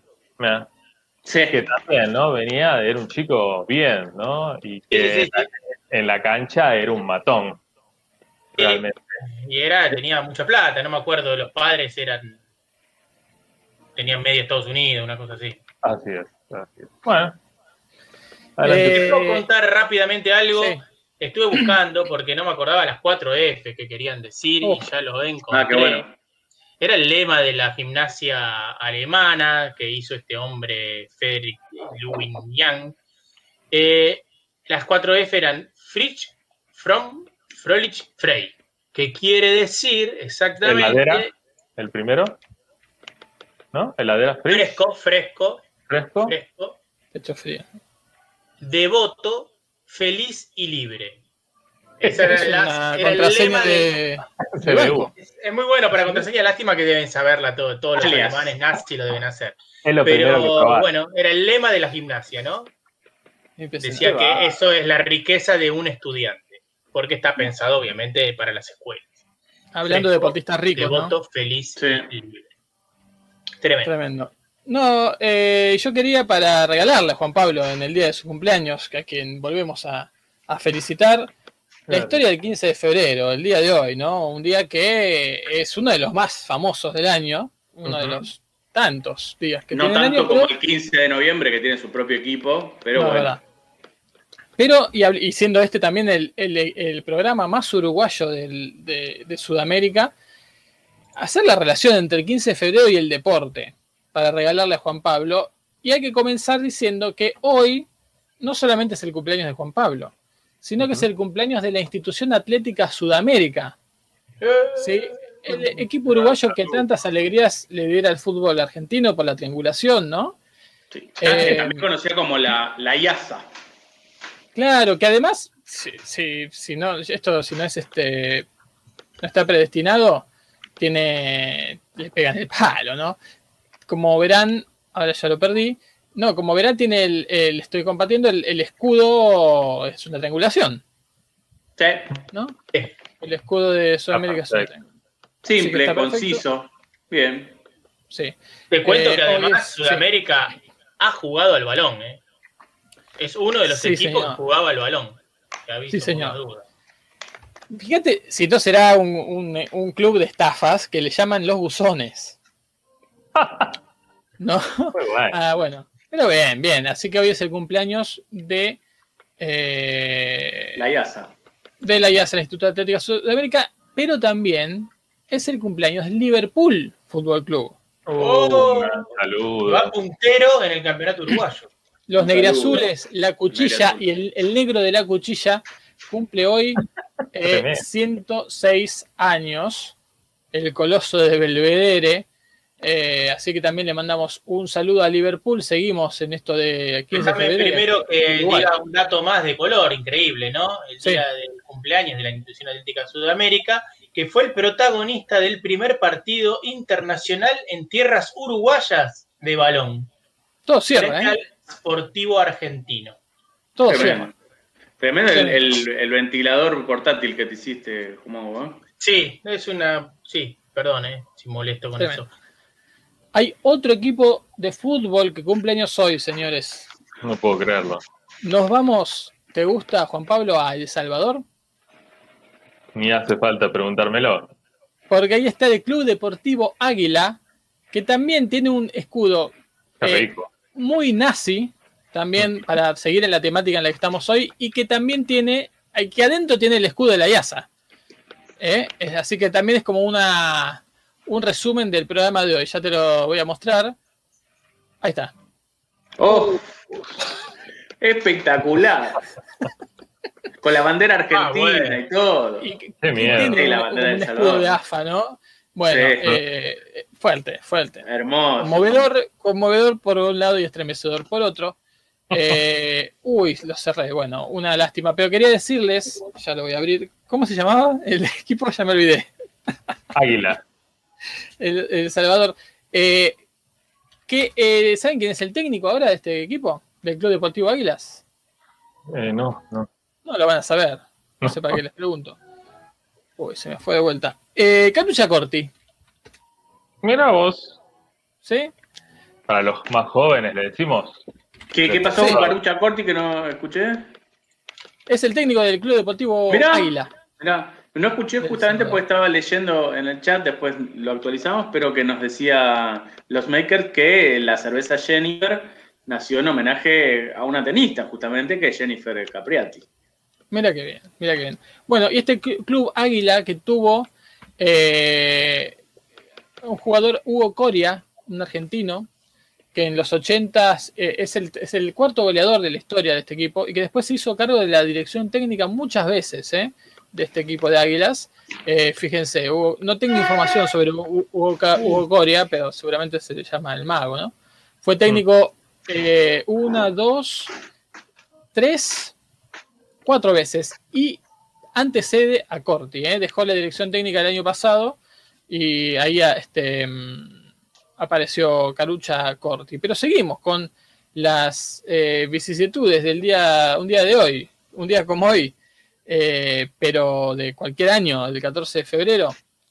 Eh, tenemos el nacimiento del argentino Eric Elix, Eliscases. Eric Ajá. Gottlieb Eliscases. Claro. ¿sí? Nacido en Innsbruck, Austria, jugador de ajedrez nacionalizado argentino que alcanzó a ser gran maestro internacional. Qué grande. Pero atención, argentino, austríaco y brasileño. Ajá. Tremendo. Murió en Córdoba, lamentablemente, pero bueno, fue gran maestro internacional. También nació un día como hoy Graham Hill, Norman Graham Hill, automovilista que tiene el récord de tener la triple corona al haber ganado el Gran Premio de Mónaco, las 500 millas de Indianápolis y las 24 horas de Le Mans. No. Y ahora tiene la casa de apuestas, ¿no? Seguramente, apodado Y es- Mr. Mónaco, porque tuvo cinco, cinco títulos en, en Mónaco. ¿eh? Tremendo. Y Y padre, de, De de. Ah, claro. Mr. Mónaco. Y sponsor Todos- de un montón de equipos de fútbol, del ascenso español, entre otros. Todos, todos el 15 de febrero, ¿eh? Como Cohen Mulligan, futbolista neerlandés, para muchos el mejor extremo izquierdo de la historia. No son buenos los Bueno. extremos y menos si es de izquierdo. Pero Claro, bueno, claro. esto, esto pasa, un jugador que fue eh, parte del, del Feyenoord. eh, también nació el 15 de febrero. Eh, Pacho Maturana. ¡Eh, Oh, Pacho! ¡Qué el profe. ¿sí? El profe Maturana también nació un día como hoy, pero de 1949, así que le mandamos un muy feliz cumpleaños. Eh, también Roberto Val. Roberto Val. Se murió, ¿no? ¿Qué pasó? Uh, un atentado. Mientras les digo que yo dije que Graham Hill era una casa de apuestas y no es William Hill, me equivoqué, soy un Sí, Hill sí, sí. no entendía que que Sí, yo lo no repetiste. sabía. Después dije, uy, de- no debo estar muy en tema, pero. Claro. Sí, que Bueno. pasa la publicidad. Bueno, se nos fue Juan Pablo, eh, perdón, Francisco, Sí. Juan Pablo no, por suerte. Esperemos que esté bien, poder llevar tranquilidad a la gente. Eh, bueno, mientras, no sé, ¿quieren seguir con alguna otra cosa? Mientras esperamos a ver qué le pasó a Francisco. Si está vivo. Sí. Eh. Oh, Ahí volvió. Ah, no, ¿Volvió? no volvió. No, no, no. Se habrá quedado Eh. sin internet. Bueno, eh, ¿tienen alguna otra cosa para decir? Si no, les comento algunos brasileños que, Dale. que juegan en Dale. Argentina. Sí. No me acuerdo a cuento de quién, pero eh, se hablaba, ¿no? De algún brasileño. Ah, de Alexander Pato, cosa que quedó Sí. en humo, Sí. ¿no? En su llegada a Argentinos Juniors, al final no progresó. Y bueno, nos, nos vendieron pato por liebre ahí, me parece. Eh, no quisieron pagar el pato, justamente los dirigentes de Argentinos Juniors. Y todos sabemos que no son comunes los jugadores brasileños en la Argentina, pero los ha habido. Antes era bastante común, en la década de 50, 60, no nos interesa eso, sino los que llegaron en los 90, en la- bueno, una década de la que se habla mucho, sobre todo ahora. Hoy y tampoco era Sí. muy común los argentinos en Brasil y ahora sí, es bastante más común, ¿no? Sí, sí, sí, sí. Eh, Pero bueno, se me vino a la cabeza, por ejemplo, Ade- Aderbacle, no, perdón, Aderbao Pericles Farias Filho, más conocido como Ciño. Ciño, que jugó en dónde? ¿News? Casi, el otro, Rosario Central. En Rosario Central. y en Gimnasia y Esgrima de Jujuy. Jugó dos años. La leyenda cuenta, estamos hablando de 1996, que en realidad los dirigentes canallas se querían quedar con el pase del otro ciño, el ciño famoso, ¿no? El ciño campeón del mundo, el ciño que jugaba, no sé, en Flamengo. Y bueno, algún representante avivado les dijo, yo lo tengo, yo tengo el pase de ciño, se los vendo, bueno. No mintió. ¿Cómo? No mintió. No mintió, no mintió para nada. Y así que llegó este ciño falso, ¿no? Si se puede decir así, ¿no? Para él. Eh, pero bueno, un ciño diferente y llegó a Rosario Central y no, no le fue tan mal. Jugó 14 partidos, convirtió dos goles. Yo tengo cierto recuerdo de, de ver jugar a Ciño, me pareció un jugador bastante bueno, bastante habilidoso, que iba por las bandas, gambeteador. Eh, después jugó en el Lobo Jujeño, en Gimnasia de Esgrima de Jujuy, y después volvió eh, a su Vasco da Gama futuro, porque no había jugado hasta ese momento en Vasco da Gama. Ah, no, sí, ya había jugado. Entonces, a su Vasco da Gama natal, y finalmente se retiró en Olaria. No, Vasco da Gama que es, es carioca. No, no, no es tan natal. No, es verdad, es verdad. Eh, se retiró en Olaria o u Olaria, Claro. Hilaria, Hilarie, eh, Olaria, un club donde también se retiró Garrincha, nada más y nada menos. Eh, Mané Osvaldo Garrincha. Y otro jugador que se me vino a la mente, alguien que yo creo que todos recuerdan porque era un gran jugador, Alex Rossi. sí. Alex Rossi, el torero, ¿no? Le decían. Alex Rossi, no lo tengo. ¿Quién ¿No lo es? tenés? O no lo Eh, recuerdo. Jugó en Banfield, jugó en Rosario Central. No me figura acá Banfield, pero yo tengo el gran recuerdo de que jugó en Banfield. Eh, bueno, no importa. Un Uno con pelos así medio crenchas. ¿Pelo largo? Sí, pelo largo, rubio, una onda Sí. medio un tipo de mucho temperamento, ¿no? Que Tremendo. se veía- Volví, Oh, ¿eh? ¿Qué tal, Francisco. No, se terminó, se terminó internet, se pagó todo bueno. de golpe, un apagón generalizado. Bueno, un saludo a Cablevisión, ¿eh? Como siempre. Tremendo. fue- Así que seguramente se cortó la radio. Bueno, Sí, la radio se cortó, pero bueno, sacaremos el audio de. Perdón, no, no quiero interrumpiros. Ah, sí, sí. Tenemos un eco por ahora, ya se va a normalizar, ya se normalizó. Eh, no, estaba recordando, Francisco, a algunos brasileños que jugaron en el fútbol argentino y que sobre todo en los 90 hicieron las delicias del, del respetable. Y como Alex Rossi, ¿no? Que jugó... Ya lo recordé y me encantaba, sí, JP. Gracias por la memoria, sí. era un gran jugador. Eh, venía de Río Grande do Sur, eh, jugó en el Inter, de Porto Alegre, después se fue a Cerro Porteño, para después llegar a Central y después jugar en el Taladro, en el Club Atlético Banfield. Eh, sí, sí, no, no, no tengo mucha más información al respecto. Le decían toro indomable, según Wikipedia. No sé si eso será realmente así. Tremendo. Pero bueno, no sé si, Frank, querés continuar con tu informe del 15 de febrero. Sí, tengo información, no sé si hasta dónde llegaron, pues yo me quedé hablando un rato más. Eh, eh, boxeador cubano, les dije, Roberto Balado, No, que No, fue, fue medalla de oro en los Juegos Olímpicos del 92. Sí, mirá. así que saludo. una, una muy buena noticia y una mala, ¿no? Murió Ah, no, murió. arrollado por un tren dos años después en La Habana. Oh. Pero bueno, Dos años después, en un Sí, tren en una- La Habana, que debe pasar un tren cada. por día. como el milagro de Petinto. Bueno, pero Claro. Eh, una de cal y una de arena, así es el deporte, ¿no? 15 de febrero también nació Katerina Neumanova, una checa que participó en seis Juegos Olímpicos Eh. de invierno en esquí de fondo y en ciclismo de montaña, ¿eh? Y tiene eh, una medalla, tres medallas de oro, seis- eh, nueve medallas de bronce y diez medallas de plata. Una cosa de loco. Una Ah. genia, la checa. También Amy Van Dicken, nadadora estadounidense. Uy, se nos fue de nuevo. Seguimos con los Mm. brasileros. No estoy recibiendo señal. Bueno, No. Qué lástima. sigamos, Juan Pablo. Eh, sí, la verdad no tenía más. Yo recuerdo otros brasileños, pero Bueno, más sí, sí. famosos. Vamos tirando. Sí. Yo, eh, Gaucho. Eh, un partido, ¿no? ¿Jugó para No, Boca? no era famoso, no era famoso. Roberto Gaullo no era famoso. Se hizo No, famoso, famoso por no. venir a Boca. Por eso, pero dije, famoso en Boca. Ah. Boca lo hizo famoso. Eh, Jugó dos Pablo, partidos. sí. Era Pablo Roberto. Silas. Pablo Silas.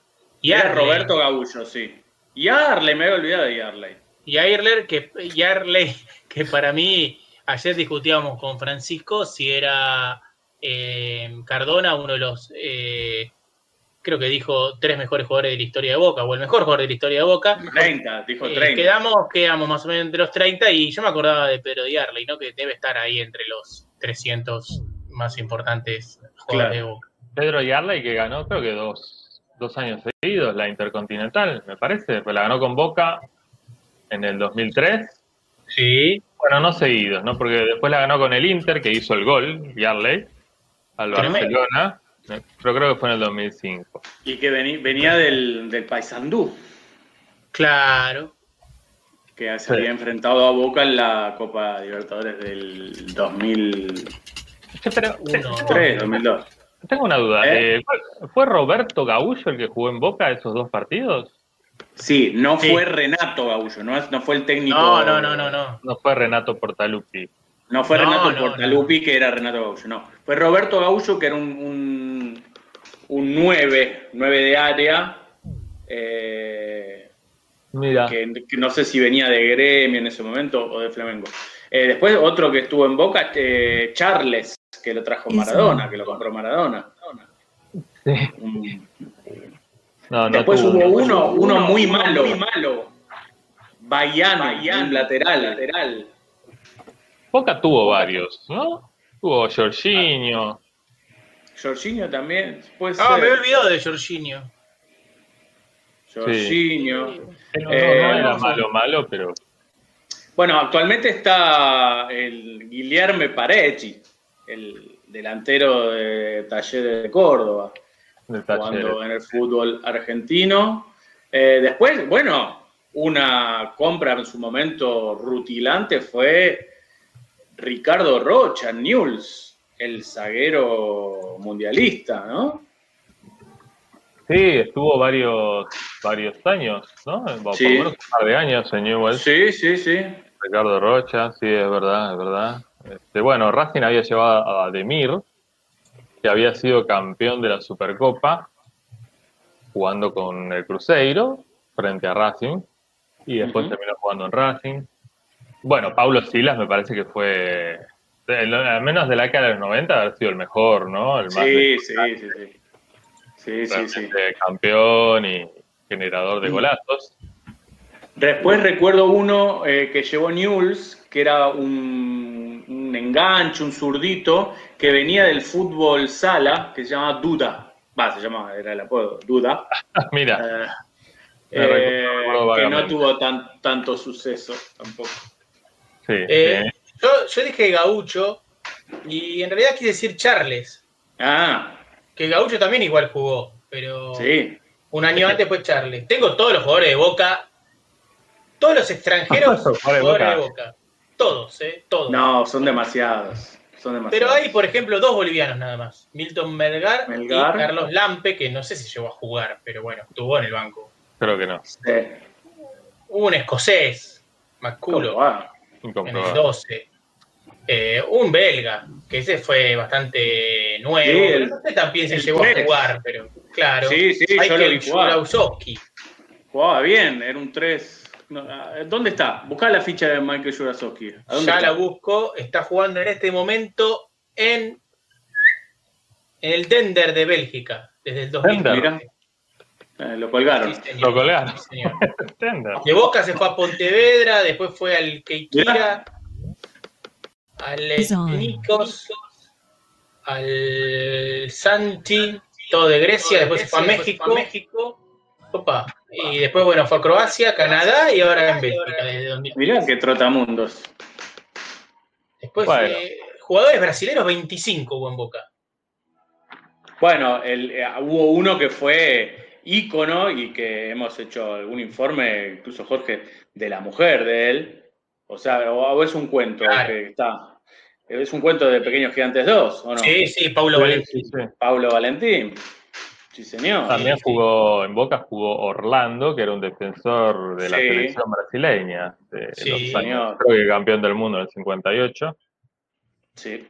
Y bueno, Señor. pero en esa época era bastante sí. más común que hubiera brasileños y buenos brasileños, no brasileños de... Claro. El último que jugó en Boca fue eh, Luis Alberto, que no me acordaba ni que existía. Ni sé quién. Mira, había Ni sé quién un... es, pero En dice San, que Lorenzo, en San Lorenzo había otro brasileño jugaba, que jugaba con Silas, que era un defensor, Luis Fernando, no sé si se Sí, acuerdan. Sí, Grandote. sí. venía de Mineiro. bastante bueno. Eh, y bueno, y eso.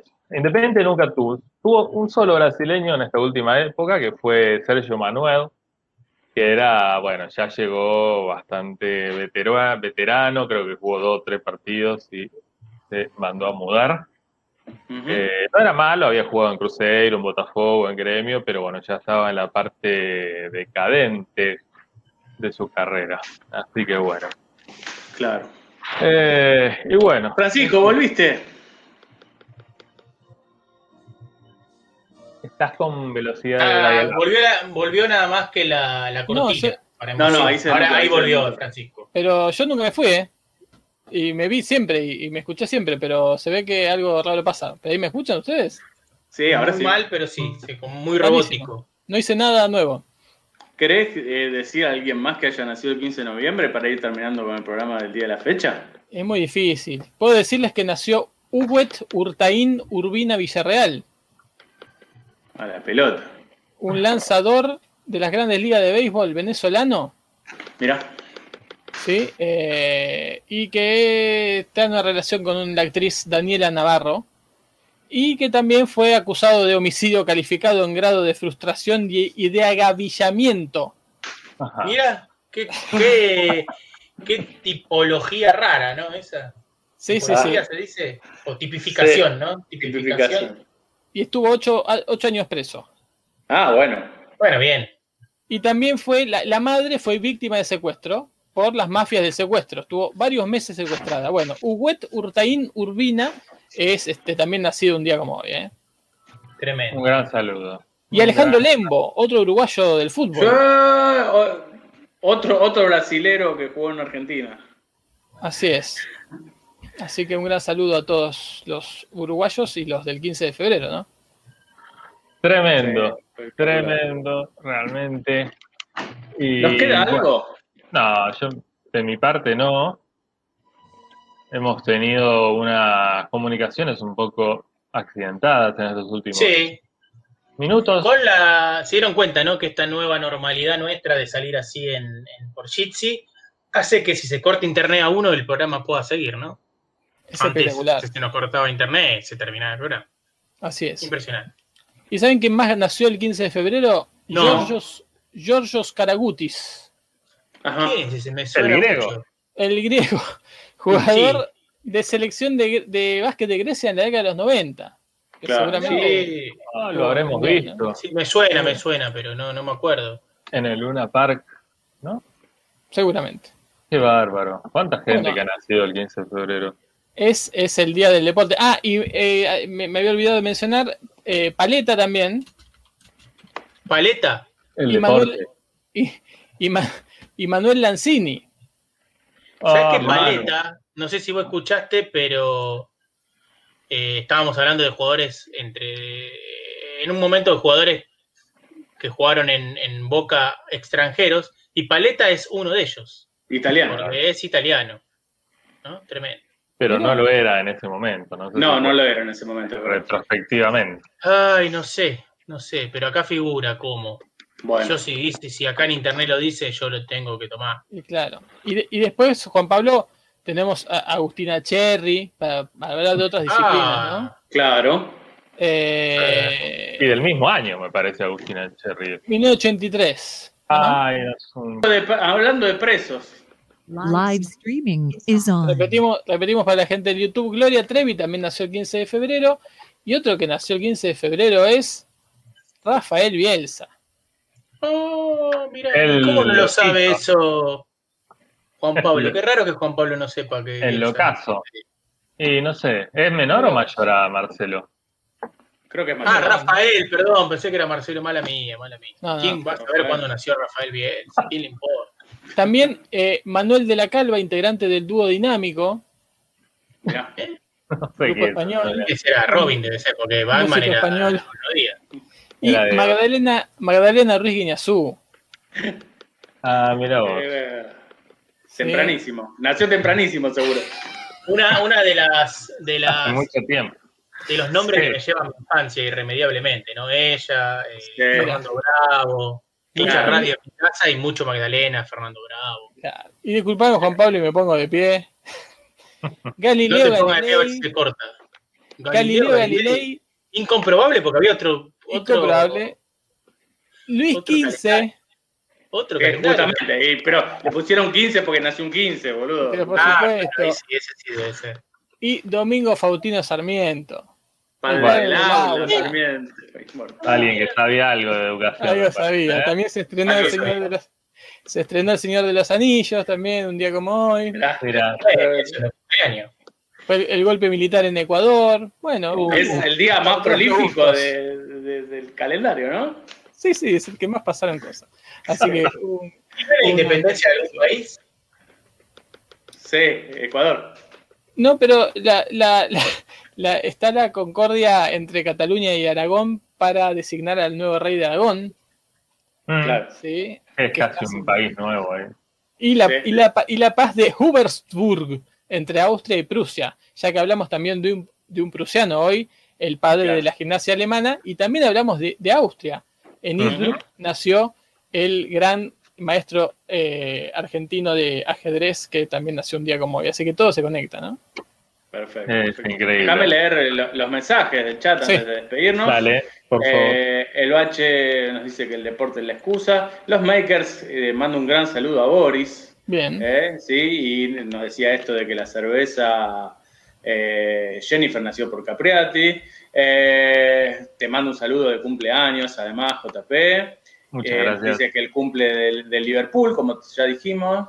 Eh,